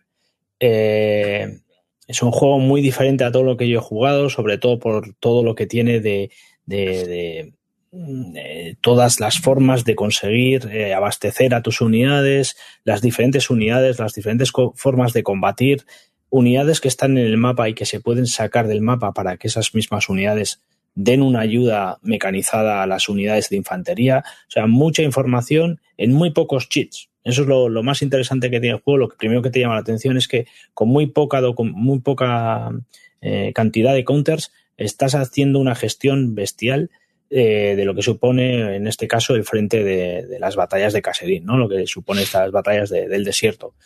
Y Está siendo súper interesante el proceso de aprendizaje del juego. De hecho, os animo a todos los que estéis escuchando el podcast todos los miércoles. Eh, se está jugando una partida grupal con un montón de gente que nos juntamos por las noches, por la noche a las 10 de la noche. Eh, se, han retransmitido ya las tres primeras eh, partidas por Twitch. Haremos la, la próxima el miércoles que viene. Nos lo gestiona todo Río, David. Y lo que hacemos ahí básicamente es todos vamos decidiendo de manera común eh, qué, decisiones vamos tomando y se van viendo los diferentes eh, combates que hay, eh, formas de, de dar abastecimiento a las unidades, todo esto que os estoy intentando explicar, pues lo vamos viendo poco a poco hay gente de todo tipo de, niveles, con más eh, formación en este juego, o gente que ha empezado de cero, como es mi caso. Y a la vez que yo estoy jugando esto con ellos, pues estoy jugando en mesa. Eh, me jugué yo solo unas partidas de, aprendizaje de tres, de tres turnos y ahora ya empezaré mañana la, campaña otra vez. además, me sirve muy bien llevarlo por Basal porque por Basal vamos por delante ya, entonces ya sé cómo gestionar un poco las unidades y cómo moverlas y básicamente, pues ahora empezaré con otro compañero a, empezar a jugarlo, ¿no? Y la verdad es que me ha sorprendido muchísimo la, la, gestión del juego. Y bueno, de hecho, están ya, hay tres juegos ya sacados. Ya hablo de ello, David, entonces no me voy a expandir mucho. Pero ya ha salido el cuarto y la faena del cuarto es que con la mierda de los aranceles, pues viene ya por 160 euros y es un rejón ya de los que, de los que hay que pensarse muy bien si entras, ¿no? Además, ya creo que aquel ya viene con una densidad de, counters más bestia eh, y da un poco de miedo. Pero vamos, que lo que he visto hasta ahora a mí me está gustando mucho esta serie. ¿eh? O sea, tengo que reconocer que me entré con dudas, me llamó desde, ya en el primer episodio en el que yo todavía no estaba en el podcast, Río lo puso muy bien. Y me llamó la atención, después de eso Río ha seguido sabiendo darme mantequilla para que me entrase eh, bien y así ha sido. El juego me está gustando mucho. Yo, una cosa que, quiero preguntarle a, a, Calino, es decir, ahora que ya lo, has jugado, lo conoces un poquito más, ¿Mm? ¿se parece a algo de lo que hayas jugado o es, una, es, una, experiencia totalmente distinta? Es... es muy diferente porque tiene muchos conceptos que yo no he visto en ningún juego, entonces al final yo tampoco he jugado a ninguno de las siglas CS. O sea, yo no he jugado ni al OCS ni a nada por el estilo. No, sé si tiene algo que ver. No.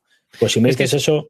Es que es una de las cosas que yo siempre, cuando la gente me pregunta, yo soy un gran. Eh, eh, a mí me encanta esta serie e intento hacer todo el proselitismo que pueda de forma egoísta para tener gente con la que jugar, ¿no? Y, y todo el mundo, siempre que, que, intento hablar de este juego, siempre digo, Joder, es que es muy distinto, es que tiene mecánicas muy nuevas, tiene cosas muy innovadoras, no, no se parece nada que lo haya que has jugado. De verdad, es un juego que, que, que, te, que te propone cosas distintas, te propone cosas muy distintas de lo que estamos acostumbrados a ver en los hexagonales. Sí. Y con mayor o menor acierto, eh, te propone ese tipo de cosas y yo creo que simplemente por eso es un juego que merece la pena darle una oportunidad al sistema. Yo creo que es un sistema muy bueno, que tiene muchísimo futuro y es de, las que te, que te aporta más cosas distintas y, y, y, y es pues, una experiencia muy buena. ¿Tú cómo entraste a este juego? ¿Cómo entraste? ¿Solo directamente? Yo entré solo. Eh, yo entré a raíz de OCS. Yo estaba empezando con OCS, me gustaba, eh, me gustaba mucho y pensé que esto era pues un OCS en una escala más pequeña. Hmm. Y, y, entré por eso. Y, oh, oh, sorpresa, lo primero que te dice el diseñador en las notas es decir, yo empecé a diseñar este juego pensando en hacer un OCS a escala pequeña, pero se me fue la olla y hice una cosa totalmente distinta. Y es verdad que no se parece nada a OCS. Hmm. Totalmente distinto, ¿no? Y es verdad que a mí, por ejemplo, me gusta mucho CS, pero tiene muchos problemas y el mayor es que es bastante... Jugarlo en mesa es un dolor de culo. Porque mientras tú estás jugando eh, en un juego grande, en un CS pequeño no, pero en un CS grande tú puedes estar tranquilamente haciendo tu turno y tardar una hora en hacer tu turno. Ya. Y mientras tanto, al contrario, no está haciendo nada. Te está viendo cómo mueves camiones. Entonces, es un juego para jugarlo en base al cojonudo, pero en, mesa uno grande me parece un horror. Y esto es un juego que ya he visto, o sea, cuando yo cojo una unidad, una formación de OCS y hago la activación, ¿qué tardo? ¿10 minutos? Sí, no, pero esa es una de las cosas que tiene el juego también, porque tú has tenido, yo tengo la suerte de tener un tío que lo controla, que te enseña y que te lleva la mano, pero acceder a esto... Sí, bueno, el, acceso es, el, acceso es cierto que es un acceso complicado porque tiene muchos conceptos distintos. Entonces tú te acercas a este juego después de venir de, de muchos hexagonales, esperando que tu experiencia con los hexagonales te diga, bueno, pues a ver, aquí veo cómo son las cómo es el movimiento, cómo es tal, y ya me pongo a jugar. Y dices, no, no, no, cuidado que esto no tiene nada que ver con lo que estás acostumbrado. Entonces es un juego que mucha gente tiene que reiniciar el cerebro, tienes que resetear, tienes que empezar de cero. Y como tiene conceptos nuevos, pues son conceptos que te cuesta cogerlos. Y es cierto que si no te los cuenta nadie, pues tú, eh, cuesta. Yo, a mí no me lo contó nadie, yo me tuve que afrontar esto yo solo, pero bueno, eh, y por eso, intento, intento, un poco que la gente, intento contarle, intento transmitirlo para que la gente no tenga que pasar por ese horror que tuve que pasar yo. Es que la gente igual se puede creer que, el, no sé, algunos habréis visto el Twitter que dio la vuelta al mundo con, con que me puse a echar documentación al suelo de lo que me, me, había pasado Río para aprender a jugar al juego y os podéis pensar que igual junté cuatro juegos. No, no. Esa documentación es la que hace, la que me pasó Río para poder jugar al juego. Y, y eso fue, ya lo había comprado. O sea, hay que decir, a mí Río me dice, es, es un juego muy accesible, no te preocupes, vas a poder jugar, vas a ir conmigo de la mano y es un juego muy accesible, vas a jugar bien fácil. Seguido me mando un correo con toda esa documentación. La idea, la idea de todo esto es luego mm, juntar todos estos vídeos y plantarlos en el canal de YouTube hmm. para que quede constancia y aquel que lo desee, pues ahí tiene todo, a todas las clases. Sí, pero si alguien está interesado, que se pase los miércoles. Sí, claro. acogemos a todo el mundo y que plantee sus dudas, que ahí las, las vamos. Solemos jugar dos horitas. Dos horitas, de 10 a 12. Aquí, en Twitch, en el canal de Bislúdica. Y no será la única, habrá más clases de este tipo. Bueno, eh, venga, Roy, yo tengo ganas de escucharte. El juego que estás preparando. ¿Qué preparando? ¿No estamos en lo que estamos jugando? No, que te vas a... Pero nada, por encima, unas notas, no te líes. No, no me lío, no me lío esta vez. Eh, no, estoy preparando el Red Winter eh, Eso es, de, GMT. Lo dio la casualidad, me metí en la última matriz que se abrió en la BSK y, y me tocó esto. Me podía haber tocado un Cataclysm y me tocó el Red Winter. Pues ya ves. Y, y, claro, me, llegó a las manos y lo primero que me llamó la atención de este juego es un juego de, GMT de hace ya bastantes años, no sé de qué. 2012. 2012, mira, ha pasado el tiempo. Van a sacar ahora una segunda edición. Y yo lo había visto, es un juego que tiene su fama y que tiene su, su gente que habla bien de él y se habló bastante bien cuando, cuando salió. Y, pero quedó ahí. Y lo tenía en plan de, bueno, pues un día lo pruebo. Y, y claro, lo que me quedé alucinado cuando me llegó es que el manual de páginas, de reglas son 20 páginas y el, y el Battlebook, el Playbook, son 40 páginas. Y claro, yo digo, ostras, 40 páginas. Y claro, que son los escenarios, pero luego te vienen 800.000 páginas de contarte la batalla y de contarte el diseñador punto por punto por qué tomó esta decisión de diseño y no tomó esta otra decisión de diseño. Y, y es muy entretenido, ¿eh? Si, si alguien quiere leerse algo, que se baje el playbook del, del Red Winter y es, es, muy ameno, muy ameno, muy ameno porque te va contando a nivel de diseño cómo fue tomando cada edición. Mecánicamente es como los Simonich, lo que ha cogido ese sistema Simonich y... No, no, vas a pensar, ¿eh? No, es diferente. Yo también pensaba que era así, pero no. Pero tiene Zopons, ¿no? Me parece. No, no tiene Zopons, no tiene Zopons. Lo que tiene curioso, veis, fíjate, ahora que tienes esa imagen ahí, tiene fichas. Eh, las fichas tienen tres factores. El factor primero es la fuerza, el último factor es el movimiento y el factor del medio es el ataque a distancia. Porque la escala aquí es una escala de compañías. Cada ah, ficha son 80 tíos. Entonces es, esto vendría a ser un táctico, un poquito más grande que un táctico, la escala es un poquito más alta, pero vendría a ser pues una SL un lock and load, pero en que todas las reglas están pensadas para este mapa y, esta situación. Entonces, claro, pues no hay que hacer una regla genérica de niebla. La niebla es así, así. Eh, no hay que hacer una regla de cosas raras de los tanques. Los tanques en esta, en esta batalla funcionaron de esta manera. Y el tío lo que va haciendo es eso, te va contando qué ocurre y por qué va tomando diferentes decisiones de diseño. Y es, muy interesante, muy interesante. Nos seguirás contando sobre este juego. Mejor, más adelante. Lo, voy a jugar mañana, creo. Pues mira, guay. Nada. Río, ¿tú tienes algo? Yo voy a empezar a jugar un DAC 2 ahora, eh, pero no, no la campaña. Eh, DAC 2 es uno de los juegos Monster de OCS, es la campaña de, África. Eh, voy a jugar la Operación Compass. nunca he jugado un DAC 2, pero no vamos a jugar la campaña, vamos a jugar solo lo que es el, ataque, el primer ataque inglés y la retirada de los italianos. Porque bueno, no vamos, pues eh, voy a jugar con una persona que eh, hemos terminado de jugar la campaña del Reluctant Enemies, con la que le enseñé a jugar. Y ahora vemos, vamos a jugar este escenario que tampoco es muy, muy grande. Os vais al otro lado de África. Nos vamos al otro, lado del, del, teatro de operaciones. Eso es pero solo vamos a jugar el escenario de compás, no vamos en la retirada de los italianos. Hay que decir que DAC es uno de los monsters OCS. Mm, sí, sí. Es el, famoso juego en el que sale el bordel italiano, que hay una eh, ficha de, de burdel italiano que no vale para nada. Creo que es un, eh, creo que es un mito, ¿eh? Creo que es un mito urbano. No, no, eso tiene que existir. Eh, es que me suena, yo he visto la ficha, pero luego me suena en algún lado que, decía que eso no era así, que era que alguien se lo había inventado y que estaba, que corría el rumor de que era, de que era así. Pero no lo sé, no lo sé, porque no tengo juego. Lo vamos a jugar por Basal, pero yo no tengo el juego, ¿vale?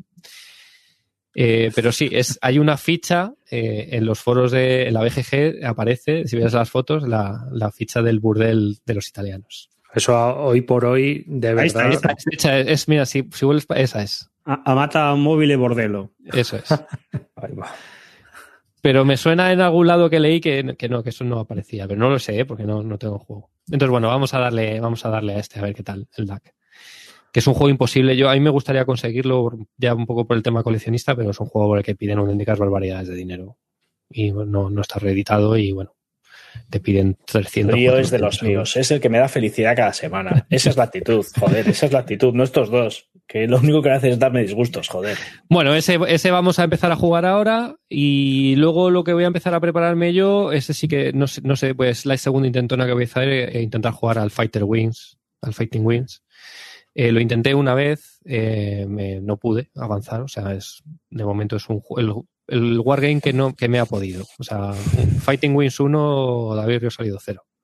Entonces vamos a ver si el partido de vuelta avanzamos algo, porque a ver si con un poquito más de calma, porque yo es posiblemente el juego más, las reglas más duras a las que me he enfrentado nunca, pero con, con bastante diferencia, con bastante diferencia. Y eso que he jugado al Fields of Fire y he jugado a uno de los que se consideran de los más duros, pero este, este me puede. Entonces, bueno, como soy un aerotrastornado, voy a intentar darle otra oportunidad a ver si consigo, a ver si consigo. Y ya os contaré. Seguramente no pueda. me, vuelvo a rendir. Bueno, yo voy a preparar eh, más escenarios de Iron Curtain, pero como voy a hablar de lo que estamos jugando, si queréis ya pasamos a la siguiente sección y empiezo yo hablando de ello. yo estoy jugando en solitario ahora mismo al SCS, a Iron Curtain. Voy a poner una fotillo, porque si no, esto va a ser más oso que, creía que estaba hablando. Yo, he dicho lo que estoy jugando, la hostia. Me he equivocado. Ah, bueno, da igual. No pasa nada. Mira, ¿qué más me da? Joder, Iron Curtain, pero no ese Iron Curtain. Siempre me pasa igual. Hay un Iron Curtain que, que es del año 2017, que tiene una pinta un poco prosoviética. ¿no? Bueno, yo estoy jugando a este Iron Curtain, que es, es un SCS, es decir, es de la Standard Combat Series, si es el, hermano pequeño, menor y patontos de OCS, ¿no? Si OCS tienes ahí 800.000 reglas y tienes que hacer un curso, un máster, un MBA y luego hacer unas prácticas en, en alguna ciudad, este no. Este tiene siete páginas de reglas y un libreto con las reglas especiales, lo cual es su fortaleza y su debilidad. Y bueno, pues eh, estoy jugando todavía escenarios de 1945. Eh, lo que os voy a contar es básicamente que, eh, de verdad, Multiman Publishing o Nico Scooby, si me escucha, poner hojas de esas de ayuda de despliegue, como está haciendo el resto de las editoriales de juegos, y no la lista, que parece un puñetero Excel, ¿eh? de esta unidad va en este hexágono y tú buscando ahí entre el montón de fichas dónde tiene que ir. Aquí la primera vez a lo mejor te lías. Luego es una tontería porque realmente hay tres tipos o cuatro de unidades, pues vas poniendo una de cada tipo donde te va diciendo y ya está. Pero de verdad, una hojita lo que ayudaría que en el last stand de Moscú lo habéis hecho para los refuerzos. Pues venga, tiraos el pisto. O sea, de verdad. si ya pagamos 160 pavos con aranceles, pues 170, 170. Con sí, sí, sí, sí, es que es lo que te decía, con, los counters de MP, MP, es lo mismo. Bueno, ¿qué, qué curiosidades, y voy a hablar un poco de lo que es el prejuego, ¿no? Cuando ya haya jugado un par de partidas, porque también quiero probar las reglas eh, de mil, el juego tiene como muchos, tiene muchos escenarios y va desde 1945 hasta 1989. Entonces tú puedes jugar el escenario de 1945, que sería la operación impensable, pero luego puedes jugar, por ejemplo, la, invasión cuando la crisis de los misiles cubanos se va toda la mierda y los soviéticos atacan. O puedes jugar una, una ofensiva de la OTAN en 1983. O sea, tiene tres tipos de planchas de, o sea, viene con cuatro planchas de counter pero no es que vayan a salir las cuatro planchas, sino que la plancha, hay una plancha para 1945, una para el 62, otra para el ochenta y tantos y otra que viene en unidades un poco de todo y los marcadores. Entonces, eh, realmente son como tres juegos en uno, con un montón de escenarios.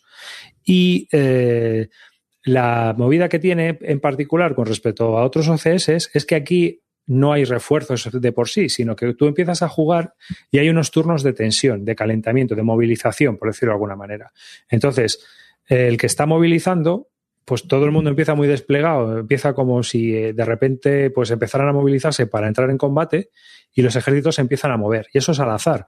Tú mueves una ficha y tiras un dado. Y si sacas un 1, se ha acabado tu turno de movilización. O sea, sé que hay mucho azar. Puedes acabar un turno moviendo dos o tres fichas y el soviético a lo mejor, si tú llevas el aliado, se ha colocado ya. O sea que es complicado, ¿no? Y ahí es un poco el azar que tiene. Y después hay que hacer una tirada de dado en lo que sería una escala de tensión, ¿no? Sube las tensiones políticas hasta que estalla la guerra. Cuando estalla la guerra, llega todos los refuerzos que faltaran y en ese momento este juego tienes 10 turnos para completar los objetivos. Eh, los objetivos de 1945 son unos y los objetivos de 1960 son otros distintos. Y cuando ya haya jugado a los dos, pues os cuento más sobre la dinámica del juego, cómo evoluciona, qué mortalidad hay, que hay mucha tasa de mortalidad y que, bueno, pues está bastante curioso, por lo menos de momento. Es un SCS, un juego pachanguero para pasar la tarde y divertirte y pasarlo bien. No hay que pedirle mucho más que no lo tiene, ¿eh? Lo, consigue, consigue, ser divertido, ¿no? Que es lo que tiene que ser. sí, sí. además, es que aquello es una masacre. Y, los escenarios parecen variados. Parece que va a ser que va a ser diferente jugar ese Es que las condiciones de victoria, eh, los que son más variados son desde 1945. Luego el siguiente es muy variado porque cambian totalmente las condiciones de victoria. Las condiciones de victoria en los siguientes escenarios son que el soviético principalmente el, ataque soviético, tiene que conseguir, uno, tiene que, eh, tiene que promover el final, es decir, tiene que hacer un, digamos, si no, si no conquista Berlín, no se dispara el final de la partida. Tiene que conquistar Berlín Occidental. Y aparte de eso, tienes que ir consiguiendo unos puntos. Pero esos puntos son muy peculiares, porque el soviético puede agotar los puntos y tener que ir a victoria total. ¿Por qué? Porque si tú fuerzas al aliado a tirarte una bomba atómica, estás dando, eh, el soviético gana un punto, aunque le, le, joroben fichas. Pero si tú como soviético tiras la bomba atómica primero, el aliado ya te puede tirar bombas atómicas que tú ya no ganas puntos. Entonces, digamos que hay unos, unas cuantas condiciones de victoria que según las va agotando el soviético porque no consigue llegar al final, o sea, tienes que hacer como una apuesta. O voy a por todas o intento ganar por, puntos. Y ganar por todas es tener que atravesar el ring. Tienes que atravesar el ring con un número de unidades. Si no atraviesas el ring, no has ganado. Entonces, o sea, ¿qué es decir? Que la otra se va a tener que retroceder, pero tú solo tienes que poner muy difícil. Y luego la otra peculiaridad es que este juego es terriblemente mortal y las tablas están a que el 1 a 1 sea ofensivo totalmente. O sea, aquí 2 a 1, no, que aquí 1 a 1 ya atizas al siguiente. No, o sea, no, no sumas ni factores, ¿para qué? A por él. O sea, es un poco muy loco, muy loco, lo he visto yo. Así que ya os lo comentaré. Eh, ¿Qué más estáis jugando vosotros por ahí? Me estoy viendo por aquí.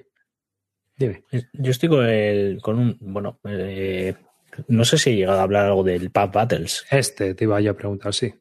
Pues Battles. Mm, a ver, es un juego peculiar, pero me está gustando muchísimo. Me está gustando un montón. Eh, es un juego muy sencillito con, con bloques. Se compra solo en Estados Unidos. Es una editorial de estas que, bueno, lo hacen ellos, te tarda la hostia, viene en un tubo de plástico, vale un dineral. Eh, componentes muy, son muy chulos, o incluso la madera, yo no sé qué es, pero es una madera bastante, bastante chula. Eh, tienes que ponerle pegatinas, lo que veis ahí un poco en las fotos, ¿vale? Entonces tienes dos tipos de unidades y esto, estas Pub Battles son diferentes eh, guerras en las que utiliza una serie de reglas estándar que se utilizan para todos los juegos. Y yo me he cogido dos, estoy jugando el de Gettysburg y el de mm, Antietam.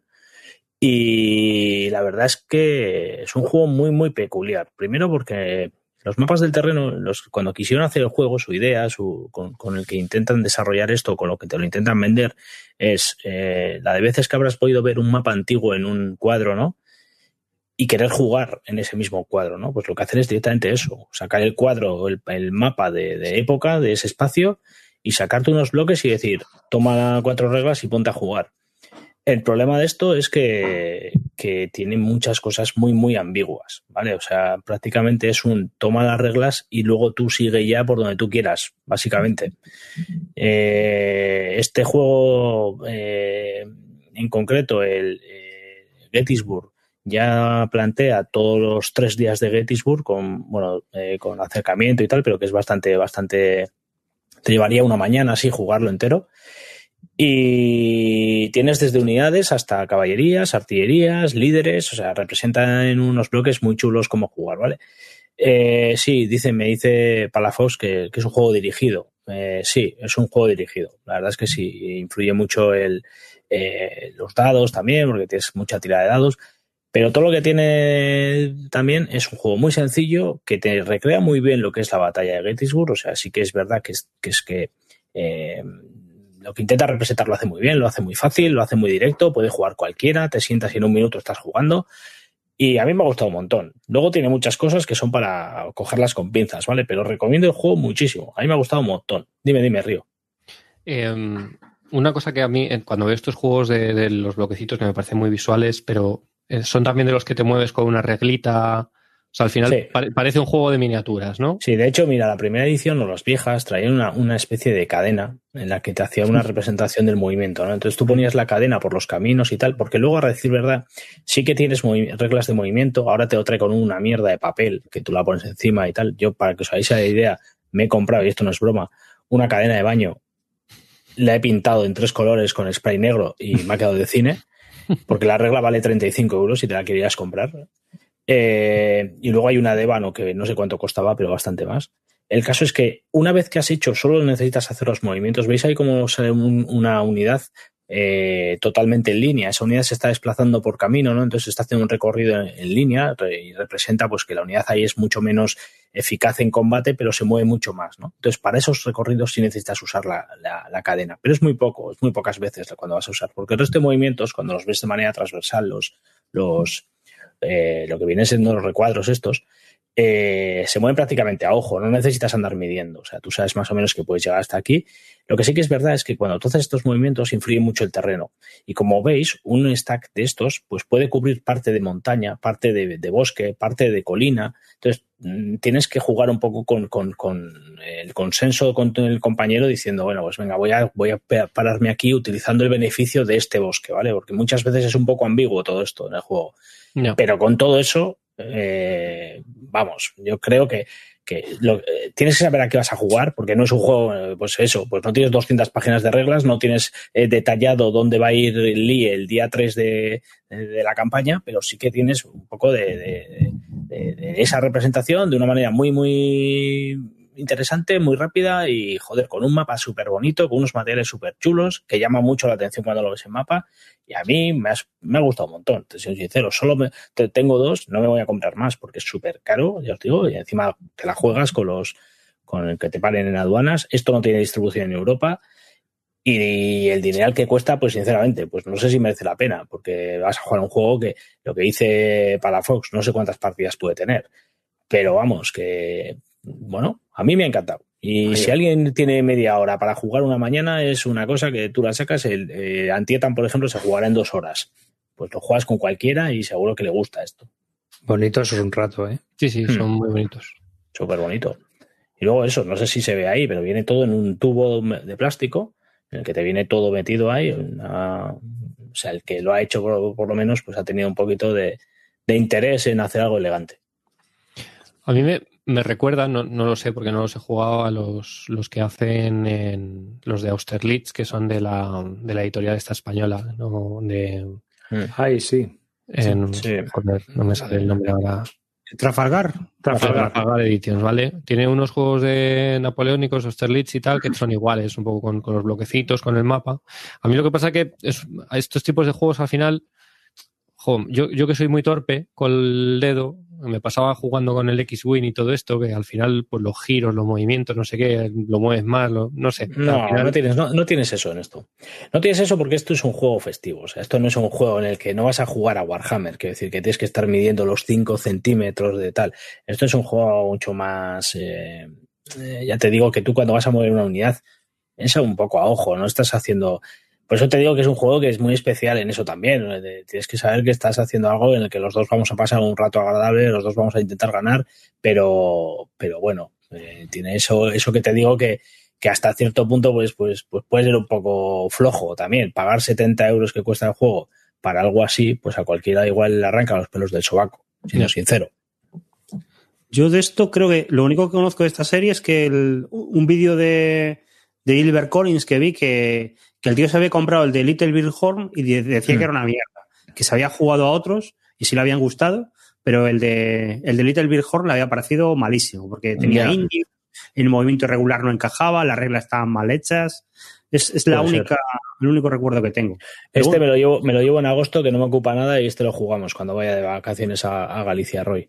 ¿Me vas a hacer ir a Coruña, al pueblo este? No, hombre, o eso me acerco yo a Vigo, chico, tampoco te pongas exquisito, joder. no, no.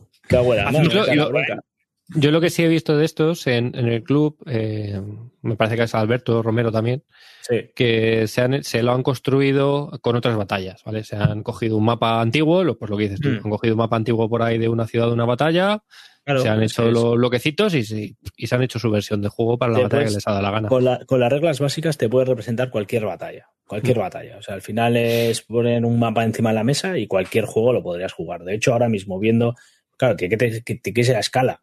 Eh, es que saca una escala y tal, pero Alberto se lo está haciendo en hule más grandes incluso y haciendo con maderas más, más también de otras dimensiones y le está quedando juegos mucho más baratos y igual de interesantes. Mm. De hecho, estos tíos tienen un mapa de Gettysburg que me encanta, que me, encantaría tenerlo puesto aquí, pero es que solo el mapa creo, no sé si eran 160 euros el mapa. Joder. Mm. Qué risa. Se nos está yendo de la mano la ficción, ¿eh? No, no, no, esto totalmente. 180 euros de amarillo van a parecer poco ya, en unos mm. meses. Río, di que estás tú jugando, que había cosas interesantes que comentaste en nuestro chat privado. Bueno, em, estoy jugando al Dark Suns, que es un juego de, de Terracer, em, sobre la campaña de, África, la Segunda Guerra Mundial. Te, ha dado fuerte por África. Me ha dado, fuerte por África. Estoy muy, estoy muy desértico. Y es un juego que tenía hace tiempo y había jugado algún, algún, había jugado un par de turnos en solitario, pero todavía no, no, no había podido jugar con alguien. Y ahora me han salido un par de partidas por Basal y estamos jugando. Y es un juego que tiene muchas cosas raras. La verdad es que todavía no sé si me gusta o no me gusta. Estoy todavía en fase de definición.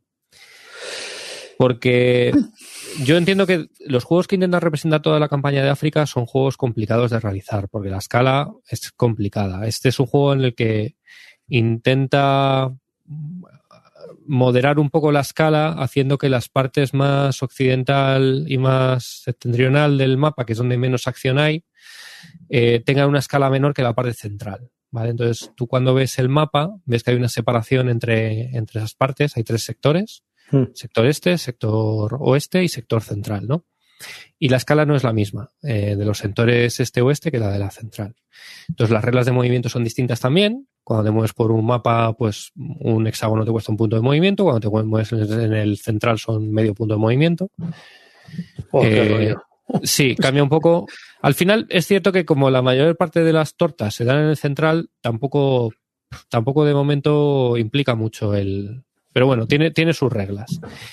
Y luego lo que pasa es que tiene, tiene cosas, tiene dos cosas a mí que de momento no me acaban de encajar mucho. Lo primero es que hay una serie de. Le pasa lo mismo en Dark Valley, que es el, otro juego de, de, este mismo sistema en el, de, del Frente Oriental y es que las, la entrada de los refuerzos es fija por turno. Es decir, en el primer turno van a entrar estas unidades, se van a ir estas otras. En el segundo van a ir estas y estas, se van a ir estas otras.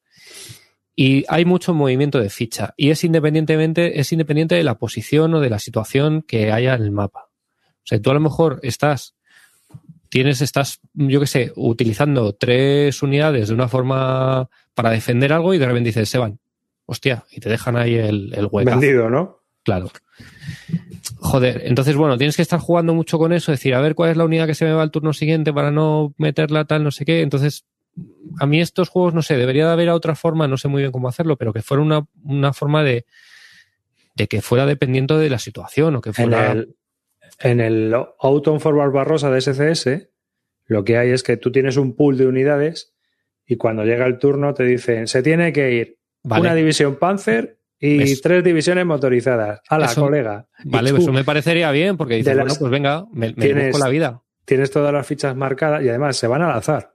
Es decir, tú tienes que ir tirando un dado y a lo mejor no se van todas, o se van en dos turnos. O sea, SCS, el cachondeo, el caos. Entonces, tú llega el momento de largarse y tienes que tirar un dado y ver cuántas se van y de qué tipo. Y tú ya eliges de las unidades que tú tienes ahí puestas, ¿dónde vas a dejar el agujero? Entonces, bueno, es muy determinante. Los, los, los, reemplazos son muy determinantes. Y luego la otra cosa que es bastante rara y que, que, no me ha acabado mucho de encajar es que tú puedes hacer un movimiento infinito. Si tú puedes empezar en Alejandría y si tienes una carretera o un camino en el que no hay ningún enemigo, tú puedes llegar hasta Argelia. En un, no en un turno, sino es, es un juego que se juega por activación por cheats en el que tú vas sacando chis de la taza y sale el chit de movimiento. En ese momento mueves todas las unidades. Sale el chit de ataque, atacas. Eh, tienes, puedes hacer dos movimientos o dos ataques por turno. Entonces, en un cheat, que ni siquiera es todo el turno completo, tú coges una unidad desde Egipto y te vas hasta Argelia. Y joder, no sé, se, se, me hace raro. Y de hecho, por ejemplo, en las primeras partidas que estamos jugando, es un juego muy de toma y daca, porque una cosa curiosa que tiene es que los puntos de victoria aquí no hay que tomar una posición, sino que intenta reflejar un poco cómo fue esta campaña, que fue muy de ida y vuelta, que primero eh, llegaron los italianos casi hasta Egipto, luego los ingleses les echaron hasta, hasta Argelia, luego vino Rommel y les echó a los ingleses hasta Egipto, luego volvieron a venir. Es muy toma y daca. Y para representar eso, los puntos de victoria, tú tienes varias localizaciones donde si lo aguantas al final del turno, da un punto de victoria. Entonces tienes que intentar presionar para a lo mejor acumular dos o tres puntos, porque luego cuando vengan los alemanes van a ir a sumar sus puntos. Y al final, al final de la partida, ves quién ha hecho más puntos. No es al final quién está en una situación final que haya tomado una u otra posición, sino tienes que irme en, en tus momentos de impulso intentar aprovecharlos para conseguir tus, tus puntos. Y eso está bien, eso me parece que está bien porque refleja un poco cómo fue la campaña de, de vuelta. Pero claro, eh, que tú en el primer turno, eh, si el, el, jugador no defiende bien y te deja una carretera, te puedas ir hasta tomar por culo y tomes todo el mapa oeste y dejes sin suministro a todas las tropas italianas, pues me parece raro. ¿Cuánto dura esto? ¿Cuánto puede durar una partida? Eh, son. serán. 1500 minutos. 15. Bueno, no son 6.000. Calino está dentro ya, mírale. mucho me, está dentro. Mucho me parece, ¿eh? eh no sé, eh, no lo sé, porque es cierto que sacan cada turno, creo que son 15, no, son más 17, 18 turnos, y se sacan alrededor de unos 8 o 9 cheats por turno. Yo tengo una duda con Río. Eh, ¿Os acordáis del anuncio de pronto que había una tía que se tiraba con un mantel y cubría una mesa que tenía un kilómetro de largo?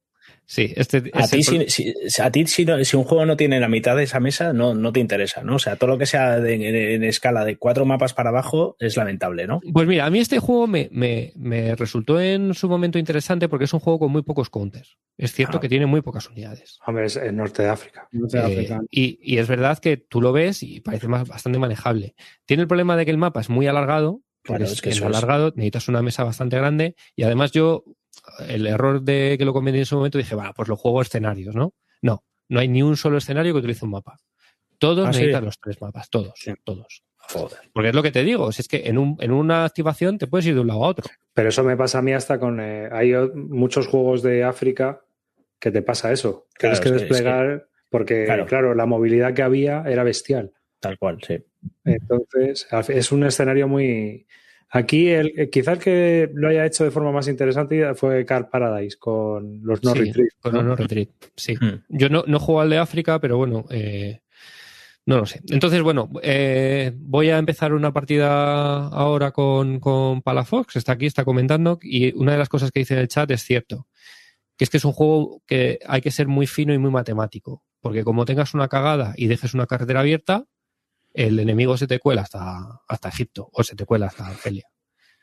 Entonces, hay que ser muy fino. Es un ya hemos cambiado de... las maderas de los Eurogames por, por carreteras infinitas. Sí, efectivamente. Entonces, bueno, eh, cosas que no me encajan mucho, pero por otro lado, de momento la experiencia está siendo divertida.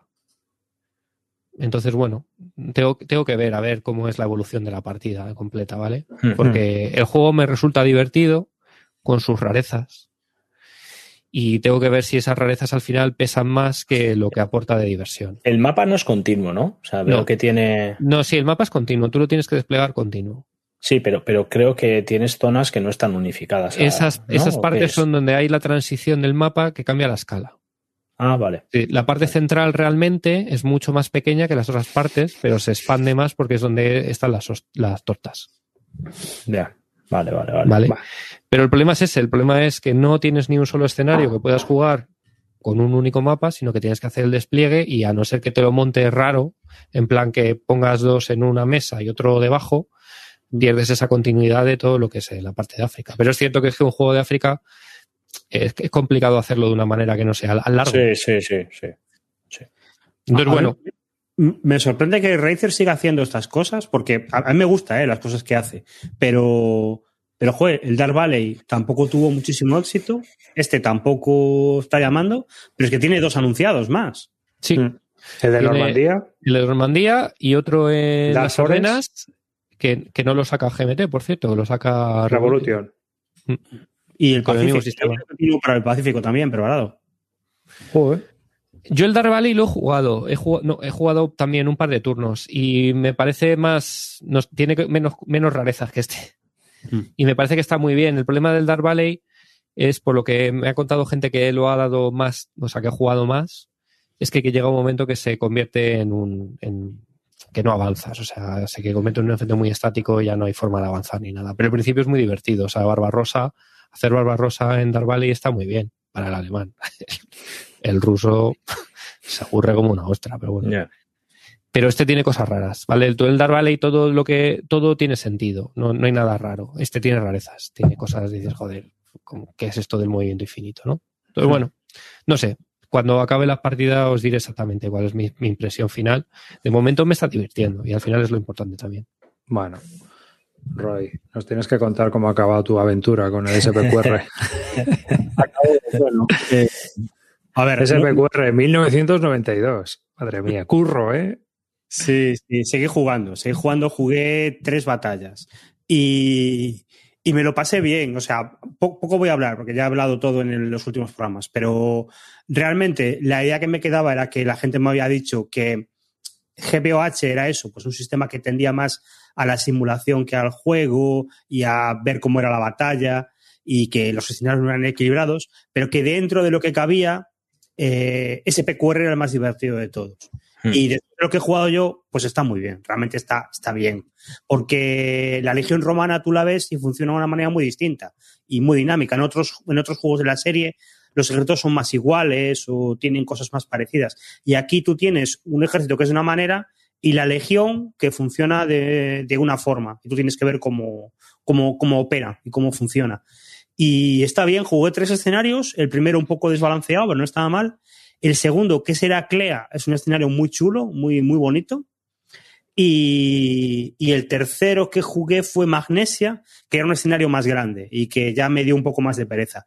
Eh, ¿Problemas que tiene? Eh, bueno, pues que jugando solo a mí me da igual, pero es lo que os comentaba también cuando a medida que lo iba jugando. En un momento se rompe el frente y ya no tiene mucho sentido seguir jugando.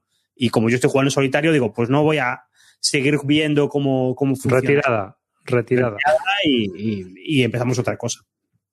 Y luego una cosa curiosa que sí me gustaría decir es que os dije que iba a dudar entre jugar al normal y el SPQR simple. Y me los estuve leyendo y el SPQR simple me parece un producto muy bueno. ¿eh? Yo creo que, que se puede jugar muy bien a él. No lo usé porque después de verlo y analizarlo todo, me di cuenta de que es, es mucho peor para jugar en solitario es un juego más pensado para dos jugadores. Entonces sigue jugando al, normal. Pero si no hubiera jugado el simple, el simple realmente te acorta mucho la duración, porque en vez de tener que hacer tres tiradas por cada combate de cuerpo a cuerpo de una ficha, tienes que hacer una y ya está. Y, ya solo con eso te, reduce muchísimo la duración. Es interesante. No, me quedan ganas de jugar a más juegos de GBOH, eso ya os lo digo. Y el mm. SPQR se me queda en la colección porque es un regalo y, y otro día me dará la venada de volverla a jugar, pero bueno, está bien. Si, si te gusta reconstruir batallas de la antigüedad, pues yo, creo que es una, opción perfecta. Sí, ¿no? Sí, pero con detalle, ¿eh? Claro, para saber incluso cómo se movían los, pues todo, ¿no? Una legión romana, tal, estudiar bien. La batalla. Mm. Para, eso, para eso funciona muy bien. Dime, Río. ¿Cómo te has montado el solitario de los trumpeos? Con esquizofrenia. Esquizofrenia con esquizofrenia. El, lo que iba haciendo era, bueno, pues cómo voy activando este, este, y ahora, ¿en qué momento esto es vital y tengo que intentar un trumpeo? Pues ahora eh, o lo hago o, nada. Pero también los trumpeos te la juegas mucho, porque si no te sale, claro. ese tipo se queda, se queda, ese ala ya no se va a mover en toda la batalla. Y, eso. Y luego hay cosas que me gustan mucho del sistema. Yo la primera batalla la jugué fatal, la jugué mal, lo típico de estás aprendiendo el sistema, y luchaba con todo. Y luego me di cuenta, cuando jugué la segunda batalla, que solamente entran en, eh, solamente se desarrolla la lucha de las unidades del general que activas, que están en el radio de comando del general que activas. Entonces, no tienes que hacer combate por todo, solo tienes que hacer combate por un trocito del mapa. Y donde tú quieras que se haga más acción en el mapa, si tienes ahí los generales, se activa más y ahí hay más combates y, más tiempo. Eso está guay es, y es dinámico pero la duración no compensa, porque la duración de, un GBOH se, se, va, se va de, la escala, y más si es una batalla grande. Está bien, está bien. Yo Como mucho mantenimiento, ¿no? Por lo que yo os he oído y que ficha aquí, ficha para allá, para. Ficha, debajo, marcadores. Si quieres jugar con más reglas, tienes que meter marcadores de munición, marcadores de historias que luego se van. Eh, Hay unos hay unos daditos pequeños que venden en, el, en los chinos chiquititos en, mm. AliExpress y tal, que vienen guay para los para las cohesiones. En vez de los le pones el dadito al lado de la unidad y vas sumando con el dadito la cohesión y está, está mucho mejor que no, que no el marcador. Sí, cualquier cosa. Bueno, resumidas cuentas, ¿tú lo, lo recomiendas? lo recomiendo si tú lo que buscas es una simulación más que un juego. Eh, yo creo que, el, creo que el simple sí se puede jugar, ¿eh? El simple sí que tiene que ser divertido a dos jugadores. Yo este, para jugar en solitario y ver cómo es una batalla, sí. Pero es que si juego a dos jugadores, prefiero jugar a otra cosa. Para mí, para mí, para mi, gusto. Pero, pero bueno. Seguimos, seguimos. Una última cosa. Jugar un GBOH, este es el más, el más dinámico. Yo he estado jugando hace poco también, después de que lo sacaste tú, a, a, Catafract, que es el. Y está también bastante bien para como introductorio porque son, son batallas más pequeñas. Y mm. además es todo caballería, porque son catafractos y te hay bastante movilidad y está también bastante chulo. Es que hay situaciones muy raras en GBH. ¿eh? Hay juegos que realmente son para, para un tío muy colgado de un tema. O sea, yo estuve viendo, por ejemplo, el de la Guerra de las Galias y ese juego está completamente desnivelado. O sea, es, es histórico. Llega la legión y los galos no tienen nada que hacer y los arrasan. Qué portadaza, ¿eh? Sí. qué portada, qué portada. Tengo la portada de la primera edición en el, en el Telegram de Bislúdica y es que es. Vaya, vaya, vaya papel. Esa. A ver, ¿dónde está? Es la primera edición. Y luego la cambié que para que McGowan cambie una portada y trabaje. No habléis mal de McGowan, que si decís su nombre tres veces aparece aquí y, y nos echa la peta. Sí, lo peor es que a mí me gusta McGowan, pero, pero también... A mí me gusta cómo vive el tío, porque vive de puta madre sin dar un palo de agua al cabrón. que joder. Tiene cosas antiguas también. Hostia, pero ahora ya vive del copy-paste continuo. Sí, eso es cierto. Sí, voy a ver. Iba, iba a ver si encontraba la, portada maravillosa para ponerla en el vídeo. Pero. Pasamos. Voy a ver si la encuentro rápido o bien, si no pasamos. Mientras la, mientras la busca David, ¿tú crees que Mago One tiene cosas buenas en el pasado o son juegos que han sido tan míticos que tú ya tienes una buena asociación a la portada? No, no, hay portadas. yo no, yo no veo ninguna portada de Mago One que, que la veas con un espíritu crítico, eh, no sé, y la vea buena. Lo que pasa es que como la llevas teniendo toda la vida, pues ya se ha convertido en un clásico. Los dibujos de las fichitas son suyos también, por ejemplo, y eso también están bien. Los bueno, aquí está. Sin palabras. Para que luego se queje la gente del Desky. Bueno, para el que esté escuchando el, podcast y no esté viendo esto, es una portada con un dibujo de mago típico, así en línea clara, y en el, primer buenísimo plano hay un romano que le está metiendo una espada en el cuello a un galo. Pero, pero, sin ni nada. Sí, sí. Porque es de estos, es de, estos cuchillos. ¿eh? Es de estos cuchillos de, Sí, sí, pero es de estos cuchillos de cine, que apretas y, no, no clava. No, mm. es que el galo es de jabón, porque si no, no me lo explico. Eso es, mantequilla. lo que mola es el comentario que del que puso la pozo. Eh, lucha sangrienta y no hay nada de sangre. porque no le sale nada al galo. En fin, es mala, pero, pero a rabiar. Sí, es la leche. Bueno, avanzando con, con el tema Berg, que has estado dándole a uno de los. A la, a la siguiente serie, bueno, esto es de Battle of Whitefield Yorkshire, Inglaterra, 13 de, 30 de diciembre de 1460, que es una batalla de la C3I, pero del sistema menos, menos Iron, ¿no? Sí, sí, bueno, esto tiene tela para hablar, porque eh, si al final he dejado jugando ese PQR fue porque jugué esto. Tenía esta C3I de hace tiempo que tenía una batalla de Men of Iron y me dio por probarla para ver qué, tal estaba. Y, y, tengo que decir una cosa, que yo había jugado al Men of Iron original en el año, bueno, cuando salió, o sea, estoy hablando a lo mejor hace 12 años, una cosa así.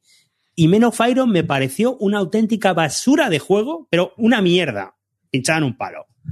Y, pero muy mal. O sea, lo jugué a dos jugadores y me aburrí muchísimo. Me pareció un juego que no quería volver a ver en la vida.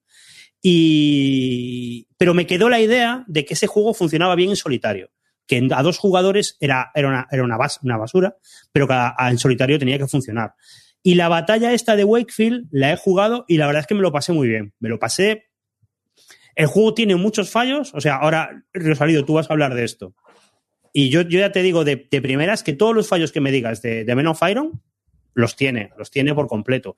Pero el juego es, divertido. Está, está bien. Hmm. ¿Qué, más puedo decir? Men of Iron es una, es una serie de juegos que sacó Richard Berg de batallas medievales, que intentaban ser algo como, como GBOH, pero de forma medieval, para reducir batallas de, la Edad Media. Y, con la coña de que cada uno tenía como un tema. Y el Men of primero, que era el que había jugado yo, era el momento en la guerra en que los caballeros quedan obsoletos porque los piqueros y los arqueros largos les ganan la, la batalla. Entonces, cuando yo jugaba una batalla de Men of Iron 1 que la jugaba dos jugadores, los escenarios, la mayoría de ellos eran un, jugador, son los caballeros, se lanza contra los piqueros y, se empotra y muere y así está. Los escenarios están completamente desnivelados para un bando y además, uno de los bandos, que el que juega defensivo, no tiene nada que hacer. Nada que hacer. Yo jugaba de, de, de, piquero y decía, voy a moverme aquí. No, si me muevo aquí, abro la formación y es una mierda. Lo mejor que puedo hacer es quedarme como estoy y que el otro juegue y se empotre contra mí. Entonces era en plan de, pero esto no es un juego, esto es un, un, ejercicio histórico de ver cómo fue esta batalla. Te queda muy claro por qué los caballeros quedaron obsoletos, pero como juego tenía mucho que desear. Mucho, mucho, mucho que desear. Eh, no, no sé, ¿qué, qué más ah, podéis decir? Esto, eh, hace poco sacaron el, un tripack. Eh, mm. que traía los tres primeros juegos de la serie. Hay un cuarto que es el Arquebus, que ya trata una época ya más, más cercana, bueno, los, los prototercios, ¿no? Uh, justo la batalla de Pavía. Creo que es, creo que es Pavía o. Pavía, Pavía creo que está. Sí, entonces, bueno, son campa las campañas italianas de, de, bueno, entonces ya es una época que ya donde hay arcabuceros y es un poco más posterior, ¿no? Pero en el juego este, la, las que dice Roy, de las primeras de, digamos que son, pues, batallas antiguas, eh, ¿Cuál es la batalla esta de los ingleses? Eh, Baconum, creo. A, Agincourt, Agincourt, ¿no? Ah, Agincourt. Sí, Agincourt hay una C3I también, una cosa así. Sí, sale la, es, está metida de la, C3, de la C3I. Pero bueno, Agincourt es lo que dices tú. Tú tienes los arqueros, los otros cargan y tú disparas las flechas y ya está. no. Entonces, mi, claro. mi, impresión después de haber jugado, he jugado solo dos batallas eh, y tengo la misma sensación que Roy. Me lo paso bien, pero no jugaría con nadie. Yo lo veo un juego para jugar en solitario. Es cierto que he jugado las del primer, las de las primeras. Por lo que he oído, las de las de las cruzadas y las de Arquebus están más niveladas. Mm. Pero es cierto que la primera fase, yo, es lo que tú dices, si es que llevar los piqueros y lo que dices tú, es que porque me voy a mover, estrellate contra mí. Si claro. llevo los arqueros, pues, pues te frío a flechas hasta que mueras. No sé. Sí. El, el, sistema fue evolucionando. El primero era más así y los segundos ya fueron más, más dinámicos. De hecho, lo que jugué yo, lo de la batalla de Wakefield, es una batalla de la las rosas y es una situación mucho más divertida. O sea, sí, hay uno que ataca, uno que defiende, pero al que defiende le van a venir refuerzos, entonces el otro tiene que darse prisa y, e intentar acabar con él cuanto antes. Pero claro, Men of Iron no, no es GBOH, Men of Iron es un juego muy sencillo. O sea, es más sencillo, sí. muy sencillito y sobre todo muy caótico y muy loco. Son batallas de la Edad Media y entonces pues es muy normal que un caballero se te vaya, aparezca por detrás de las líneas, cargue por detrás, luego retire, se retire. Es muy divertido y yo, yo me lo pasé muy bien. Y de hecho yo ahora me compraría otro de la serie de Men of Iron. Ahora que salió el tripack, a ver si alguien vende barato uno de los otros, me, me lo pienso pero, pero son, es un juego divertidillo. Pero las batallas, lo que dices tú, no están niveladas en absoluto. Fíjate, el, el ejemplo que, que, que, le, que, le, comenté a, alguna, a Carte, que me preguntó por estos juegos. En, en Arquebus está la batalla de, de Bicoca. Claro, es que es absurda. La batalla de Bicoca, Bicoca, que ha quedado como palabra de algo sencillito porque fue una batalla en que los españoles se pusieron arriba de una colina una, en un pueblo, los franceses subieron, les dispararon y, y fue una bicoca. Y está ahí. Si quieres jugar no. la batalla de Bicoca, está en Men of Iron. Creo que no hubo ni una baja española, vamos. O, es que mira. O, o, murió un tamborilero y poco más. O sea. Yo, por lo que he visto, los escenarios están más equilibrados en, en algunas cosas. El de la Guerra de las Rosas es interesante, el de las cruzadas está guay, pero Claro, son las cruzadas, son caballeros cargando. Es cierto que hay una cosa buena y es que en el libreto de reglas que vienen bastantes batallas, el propio diseñador Bert te lo dice. Dice, mm. esta batalla está muy desfavorable hacia este, este bando. O sea que por lo menos no te llevas la sorpresa. No te tiras ahí toda la tarde desplegando para que luego empieces a jugar y a los cinco minutos uno diga qué mierdas estoy haciendo, ¿no? Sino que directamente ya, incluso hay algunas en, en el tripack él te plantea, dice, si quieres hacerlo más competitivo, pues haz que esta, este ejército haga esto otro, ¿no? Mm. Intenta un poco compensarlo, pero es cierto que, bueno, no se buscan, en GBH yo creo que es igual, no se buscan la, se busca la representación histórica, pero no, no, no que sean, no que sean iguales. pero a menos esto es jugable. Esto se puede acabar en, una sesión fácilmente. Y el sistema es muy dinámico. Es un sistema parecido a GBH. Tú activas una unidad y después eh, chequeas por continuación. Entonces es muy divertido porque tú vas tirando, tirando, tirando y viendo a ver si enganchas una activación, otra, otra, otra, otra. Y, y, cuando fallas va el oponente. Entonces es un toma y daca que nunca sabes quién va a activar y no. Tiene algunos problemas porque al final se tienden a, a, mover siempre en las mismas formaciones, con lo cual hay algunas que no se mueven y otras que se mueven muchísimo, pero, pero no está mal, no está mal. Es, decir, yo lo jugaría antes que GBOH, desde luego. Si lo comparas con simple, ¿qué te parece más sencillo? O sea, GBOH simple o menos Iron? Menos Iron, menos Iron. Menos es muy sencillita. GBH simple, la, lo que hace que sea simple es que todos los reglamentos están unificados. Que tú puedes jugar el Catafract y puedes jugar el, el Caesar y puedes jugar el SPQR y todo es el mismo reglamento. Y está todo muy simplificado. Pero realmente a nivel de juego, pues, pues no hay mucha diferencia de aprenderte uno a aprenderte otro. Menos Iron es, muy, es, que, es que las unidades tienen una característica. Tienen eh, ataque, fuerza, eh, un poquito de movimiento y nada más. Y chequeas calidad todo el tiempo y, listo. Es, es, muy caótico, pero bueno, claro, también es que las batallas de la Edad Media, pues, ¿cómo eran? Tampoco hay mucha información. Es, lo que tienes es una melee y la cosa se genera para un lado o para el otro. Pues normalmente cuando casca un flanco, adiós. Se acabó. Cuando casca un ala, ya sabes, se acabó. o sea, a correr. Bueno, a retirarse aquí lo más ordenadamente posible para que no te machaquen. Y ya está. Es así. En fin. Eh, ¿Tú lo recomendarías para solitarios esquizofrénicos? Para, solitarios esquizofrénicos sí, y funciona, funciona bien. Hay gente, eh, Fernando Gradalle me decía de jugarlo con activaciones, con Francisco, es Paco, Paco. Paco.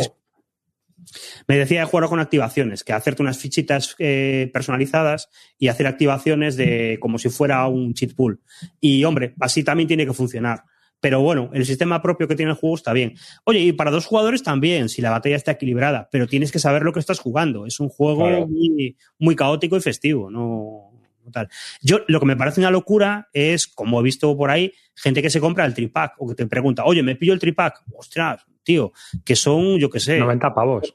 No, es que no es que sean 90 pavos, David. pero lo, mismo viene en 40 batallas. ¿eh? que vienen 40 batallas, miles, de counters y es muchísimo material para digerir. Entonces, si no sabes si te va a gustar el sistema, ni, de broma te acerques a esto, porque. Tiene cinco mapas. Siete, siete planchas de counters. Es que son tres juegos en uno. Tres Battle Books de 24 páginas y 36 páginas. No, no, si viene, viene material, juego. Tiene material a cholón ahí, sí, sí. Mm. No, no, de, oye, por 90 pavos tienes más que con un kit starter de, de Cool Minior, ¿no? No, no, Eso está claro. Claro que sí, pero. Venga, Calino, para está, está, metida, está metida la lista. bueno, pues yo te voy a contar uno que no vas a meter en la lista. Venga. Vale. Bueno, yo estuve jugando eh, a Pacific Tide. Bueno, no se sabe. Pacific Tide de United States versus Japan. Esto se lo estuve comentando yo a Clean porque dije, Buah, mira, tío, me compré un compás que es esto de aquí, que veis, que es una especie de DIN A3 con fichitas, 54 pavos y 56 cartas, ¿no? O sea, una barbaridad. Y esta foto es del Tabletop Simulator, pero, pero bueno, que un poco precio compás. O sea, lo pagas y eso. Y lo que representa es, pues, la batalla del Pacífico, es una especie de, mini Empire de Sun, ¿vale? ¿Cuál es el problema del juego? Voy a ir directamente a las conclusiones, si os parece. Y es la siguiente. Y es que el problema del juego es que cuando lo juegas varias veces, tú tienes variabilidad, pero al final el combate va a ser siempre, pues, en las Islas Marshalls y en, la, y en Midway. Es decir, y en Wake, ¿no? Wake, Marshalls, este, este, eh, el triángulo que, se, que hay entre Midway, Wake, Marshalls y Hawaii. O sea, bueno, ese, ese rombo, ¿no? Y en ese rombo es donde se va a decidir la partida. Porque básicamente lo que va a haber es una gran batalla de aviones, una gran batalla aeronaval, y a partir de ahí, eh, si el americano, si el, no, si el americano sobrevive, porque el japonés te puede machacar, las condiciones de victoria del japonés son que si toma las, las Marsas, Wake y Midway, eh, has, perdido, ¿no?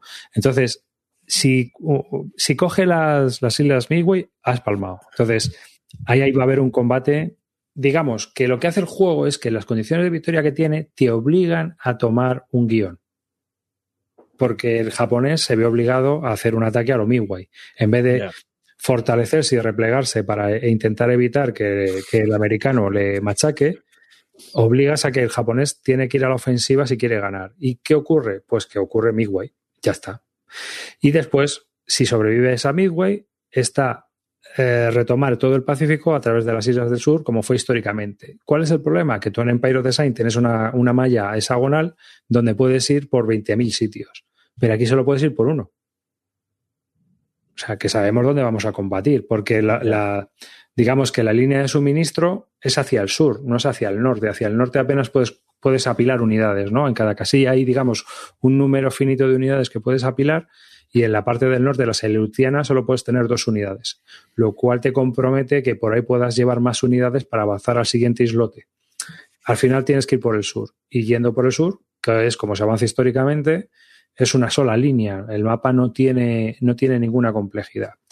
Así que eh, tienen mecánicas muy interesantes como son la compraventa de cartas. Es decir, tú empiezas el juego y tienes, mm, el americano tiene dos cartas y el japonés cuatro. Porque el japonés tiene como el ataque a Pearl Harbor, que es un ataque mm. especial, es una carta especial, la juegas y tal. Y después te vienen las cartas de 1942. Y hay unos puntos de refuerzos. Y con esos puntos de refuerzos, tú lo que haces es que compras cartas de los años anteriores. Entonces te vas generando el mazo para, para jugar todos los turnos eh, de ese año. Y obviamente, si tienes muchos puntos, puedes comprar más cartas que si tienes pocos y te han quitado suministros. Entonces tú vas comprando cartas y eso mola porque tienes que ir decidiendo qué cartas vas a comprar. Si compras cartas para reforzarte, si compras cartas para hacer ataques de ofensiva.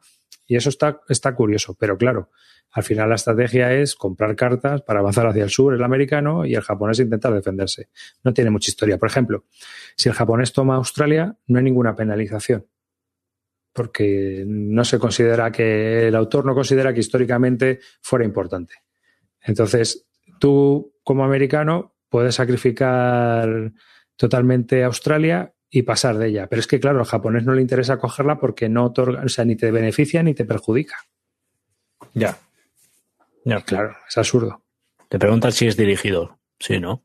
Claro, lo que estoy diciendo es que cuando has jugado varias veces, no es dirigido en el sentido de que tácticamente puede que tú una partida tengas cuatro portaaviones en un sitio, dos, dos, flotas y no sé cuántas unidades de infantería. Y en la siguiente partida, en vez de haber sido la batalla en Midway, es justo en, el, mm. en, las Wake.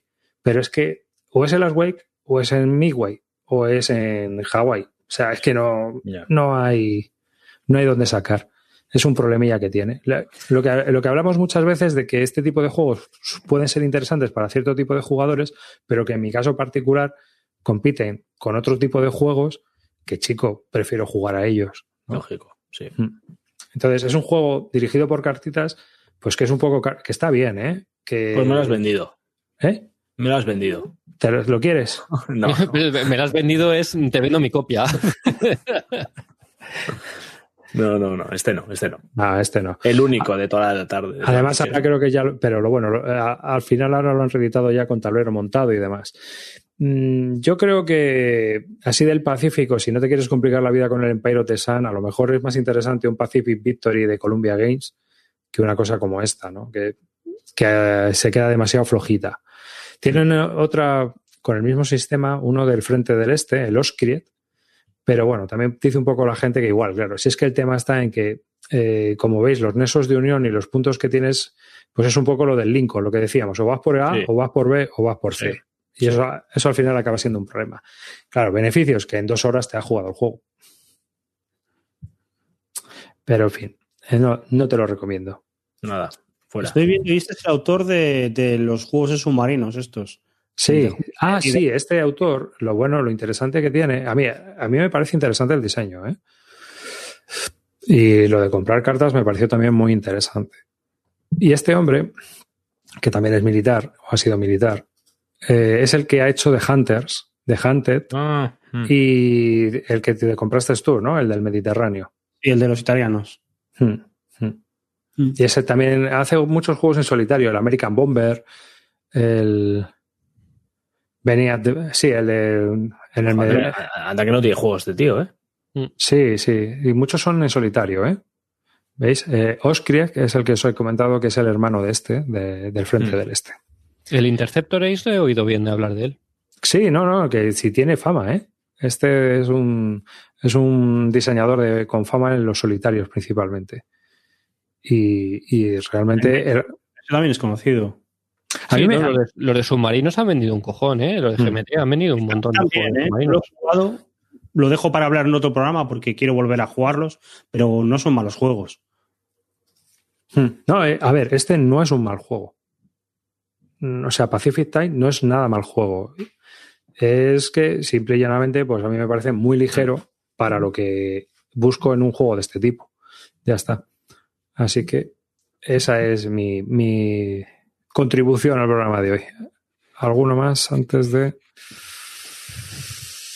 Eh, tienes... Ah, mira, Calino tiene la serie Hold the Line. Sí. ¿Quieres hablar de ella o...?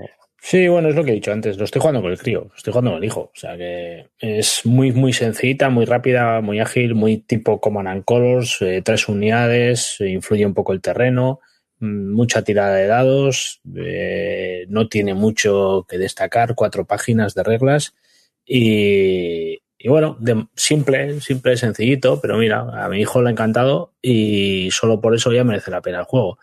Eh, no tiene ni más misterio que un Command and Colors. O sea que pero, es, el, mismo, es el mismo sistema.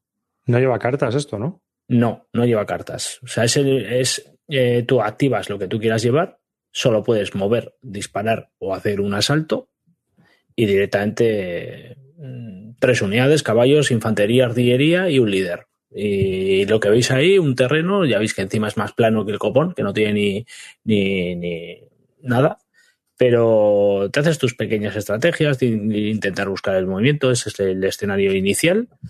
Y, bueno, pues para, empezar a jugar, incluso para gente que no quiera, bueno, no, no, te voy a decir que esto pueda ser un acercamiento a la guerra civil americana, porque efectivamente no hay nada del juego que te induzca a pensar que estás jugando a la guerra civil americana, pero si quieres jugar a un juego de, sencillito, rápido, en hora y media o menos te lo has ventilado, Mm, tiene bastantes escenarios, no recuerdo cuántos, creo que tiene 7, 8 escenarios. Eh, y bueno, pues eh, mismo sistema para diferentes juegos, diferentes combates, diferentes guerras, creo que tiene de la Revolución Americana, de la Guerra Civil Americana, eh, no sé si hay algún teatro europeo también. Y diría que incluso, ya te digo, más sencillo que un, un Command and Colors. Mi hijo tiene 8 años. O sea que. Pero también te digo, vale una pasta esto, ¿eh? Sí, tío, Washington Games, la editorial de esto vale un cojón de pato. Sí, sí, sí. Vale mucha pasta. todos los jugadores de esta gente valen muchísimo dinero, tío. Hmm. Para lo que es.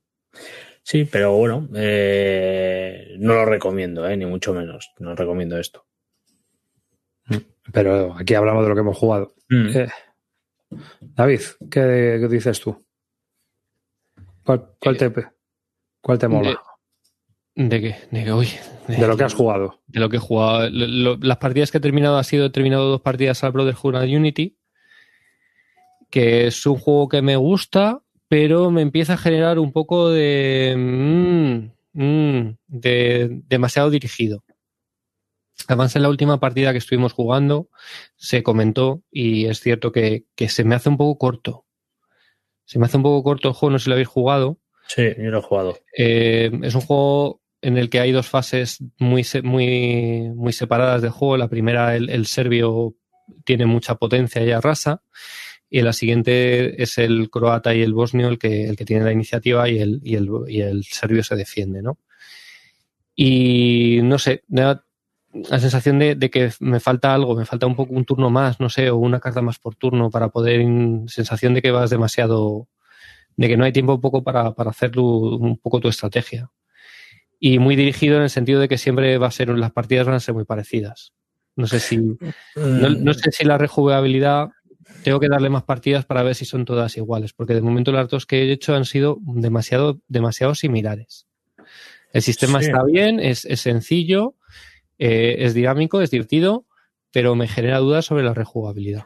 A ver, aquí al final las unidades salen donde, donde salen. Eh, hay unos cuellos de botella en el mapa eh, que son donde se van a dar las hostias. Y lo único que difiere y que va a cambiar de una partida a otra son las cartas. Sí, pero, pero al final es eso, no sé. Eso, no sé, a lo mejor con una ronda más, con una carta más por ronda. No sé, tengo esa sensación. Y, de los que estábamos jugando, eh, la sensación era un poco compartida también. ¿eh? Estaba, lo estaba jugando Palafox también y Stabro. Son la partida que, hemos jugado y, y, lo estábamos comentando un poco en la partida que parecía un poco pautado. Sí, sí, es que es así. Es así. No es un juego para, para 20 partidas. Mm, claro, es, cosas positivas. Es que en dos horas claro. has jugado la partida, está guay. Eh, lo explicas en 15, 20 minutos. Hmm. Y en ese sentido, pues es un juego que tiene muchas virtudes pero me genera dudas ante su rejugabilidad. Pero bueno, también es cierto que cuanto más sencillo es un juego, más complicado es a lo mejor que, te aguante muchas partidas. Porque... La, historia, la historia de esto es que al ser tres jugadores sí que se pueden dar cosas. Es decir, que, al final no solo estás tú y contra otro, y el tercer jugador es el que puede hacer que esto, que esto las tornas se balanceen, ¿no? Es, es cierto que a lo mejor nos, yo lo he jugado, las dos partidas las he jugado por Basal. Una la estoy jugando en, por turnos y la otra la mm. jugado en vivo. Es cierto que a lo mejor cambia un poco la experiencia jugándola más en vivo porque hay más de comida de tarro, ¿no? Hay un poco más a mí, de... A mí es un juego que me ha sorprendido muchísimo para bien, ¿eh? A mí me ha gustado mucho este no, juego, ¿eh? no, digo que sea malo, ¿eh? Para nada. Y, en principio tengo más, más, mm, más sentimiento positivo que negativo. Pero me mm. genera las dudas en cuanto a la rejugabilidad. Por ejemplo, las dos veces que has jugado tú, habéis entrado directamente a saco en el mapa de, de ¿eh? ¿cómo se llama? Sarajevo. ¿Os habéis, ¿Os zumbado en Sarajevo? ¿Habéis ido más en la parte externa? pues en, la en las dos partidas, en la primera parte del serbio no ha hecho gran cosa en Sarajevo.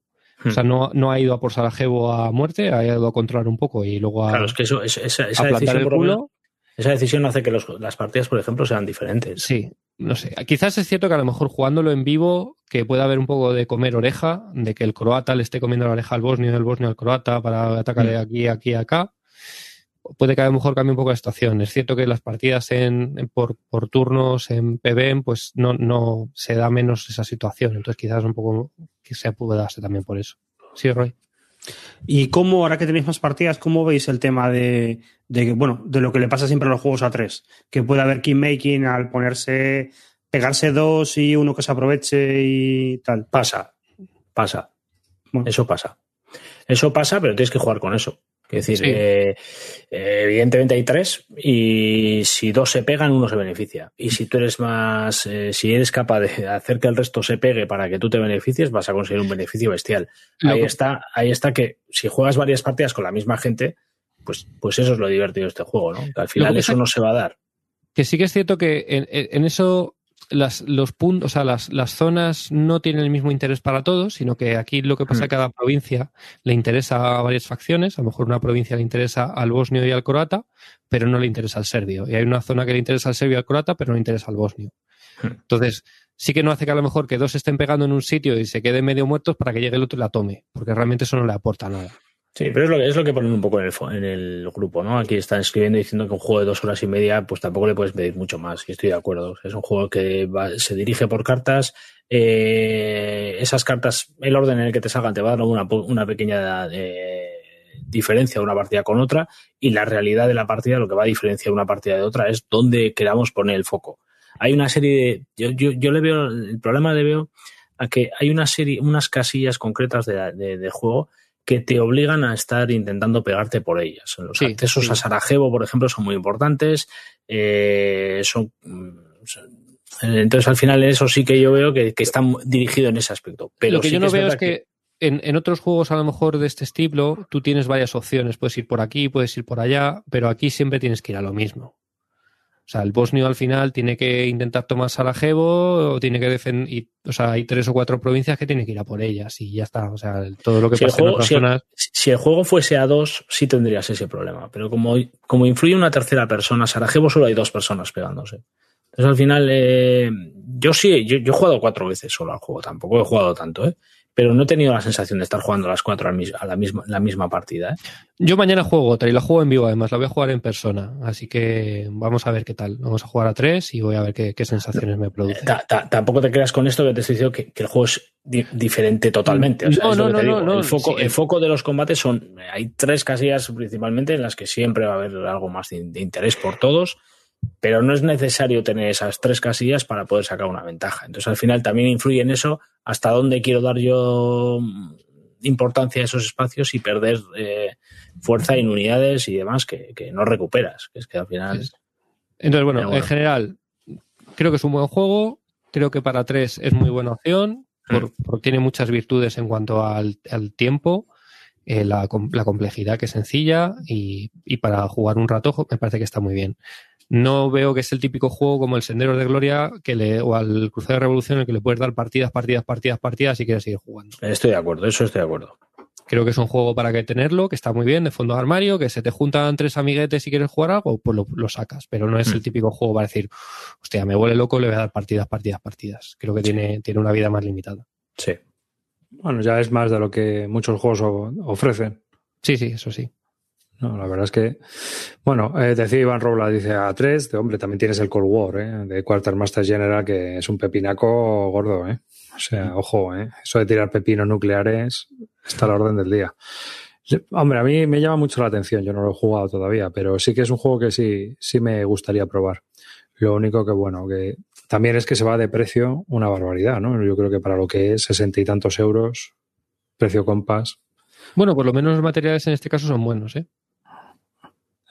Menos mal, porque ya está bien. Bueno, pues aquí termina un nuevo programa de Bisbélica. Ha sido un placer para mí estar con todos vosotros, pero nos tenemos que ir y ya hemos acabado el programa de hoy. Recordar, si queréis participar en el sorteo, piros a Legend, aquellos que seáis miembros de, de, la Army o que seáis suscriptores en Twitch. Os podéis rellenar el maravilloso formulario que he creado yo aquí, que está, a ver, madre mía, cada vez que haya que cortar esto, qué rollo.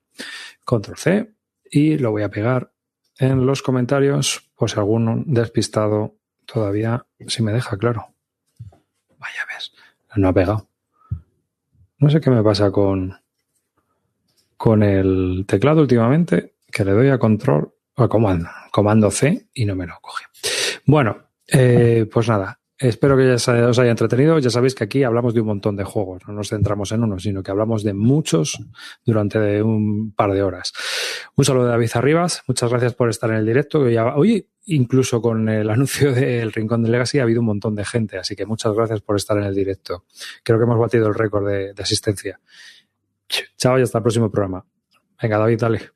Bueno, pues nada, chavales, muchas gracias por estar aquí. Eh, yo voy a ir preparando la casaca napoleónica para el programa que viene. Dale, Roy. Yo, voy a ver, a ver hasta, hasta dónde llegan, a ver si llegan a Moscú o se quedan en el camino. Pero bueno, un saludo a todos. Calino. Bueno, chavales, eh, me veréis en ese caballo junto a Río, iremos los dos a Moscú y volveremos victoriosos. Y no tengo ninguna duda, y es más, convenceremos a estos dos y jugarán napoleónicos con nosotros. en el próximo programa os contamos la película.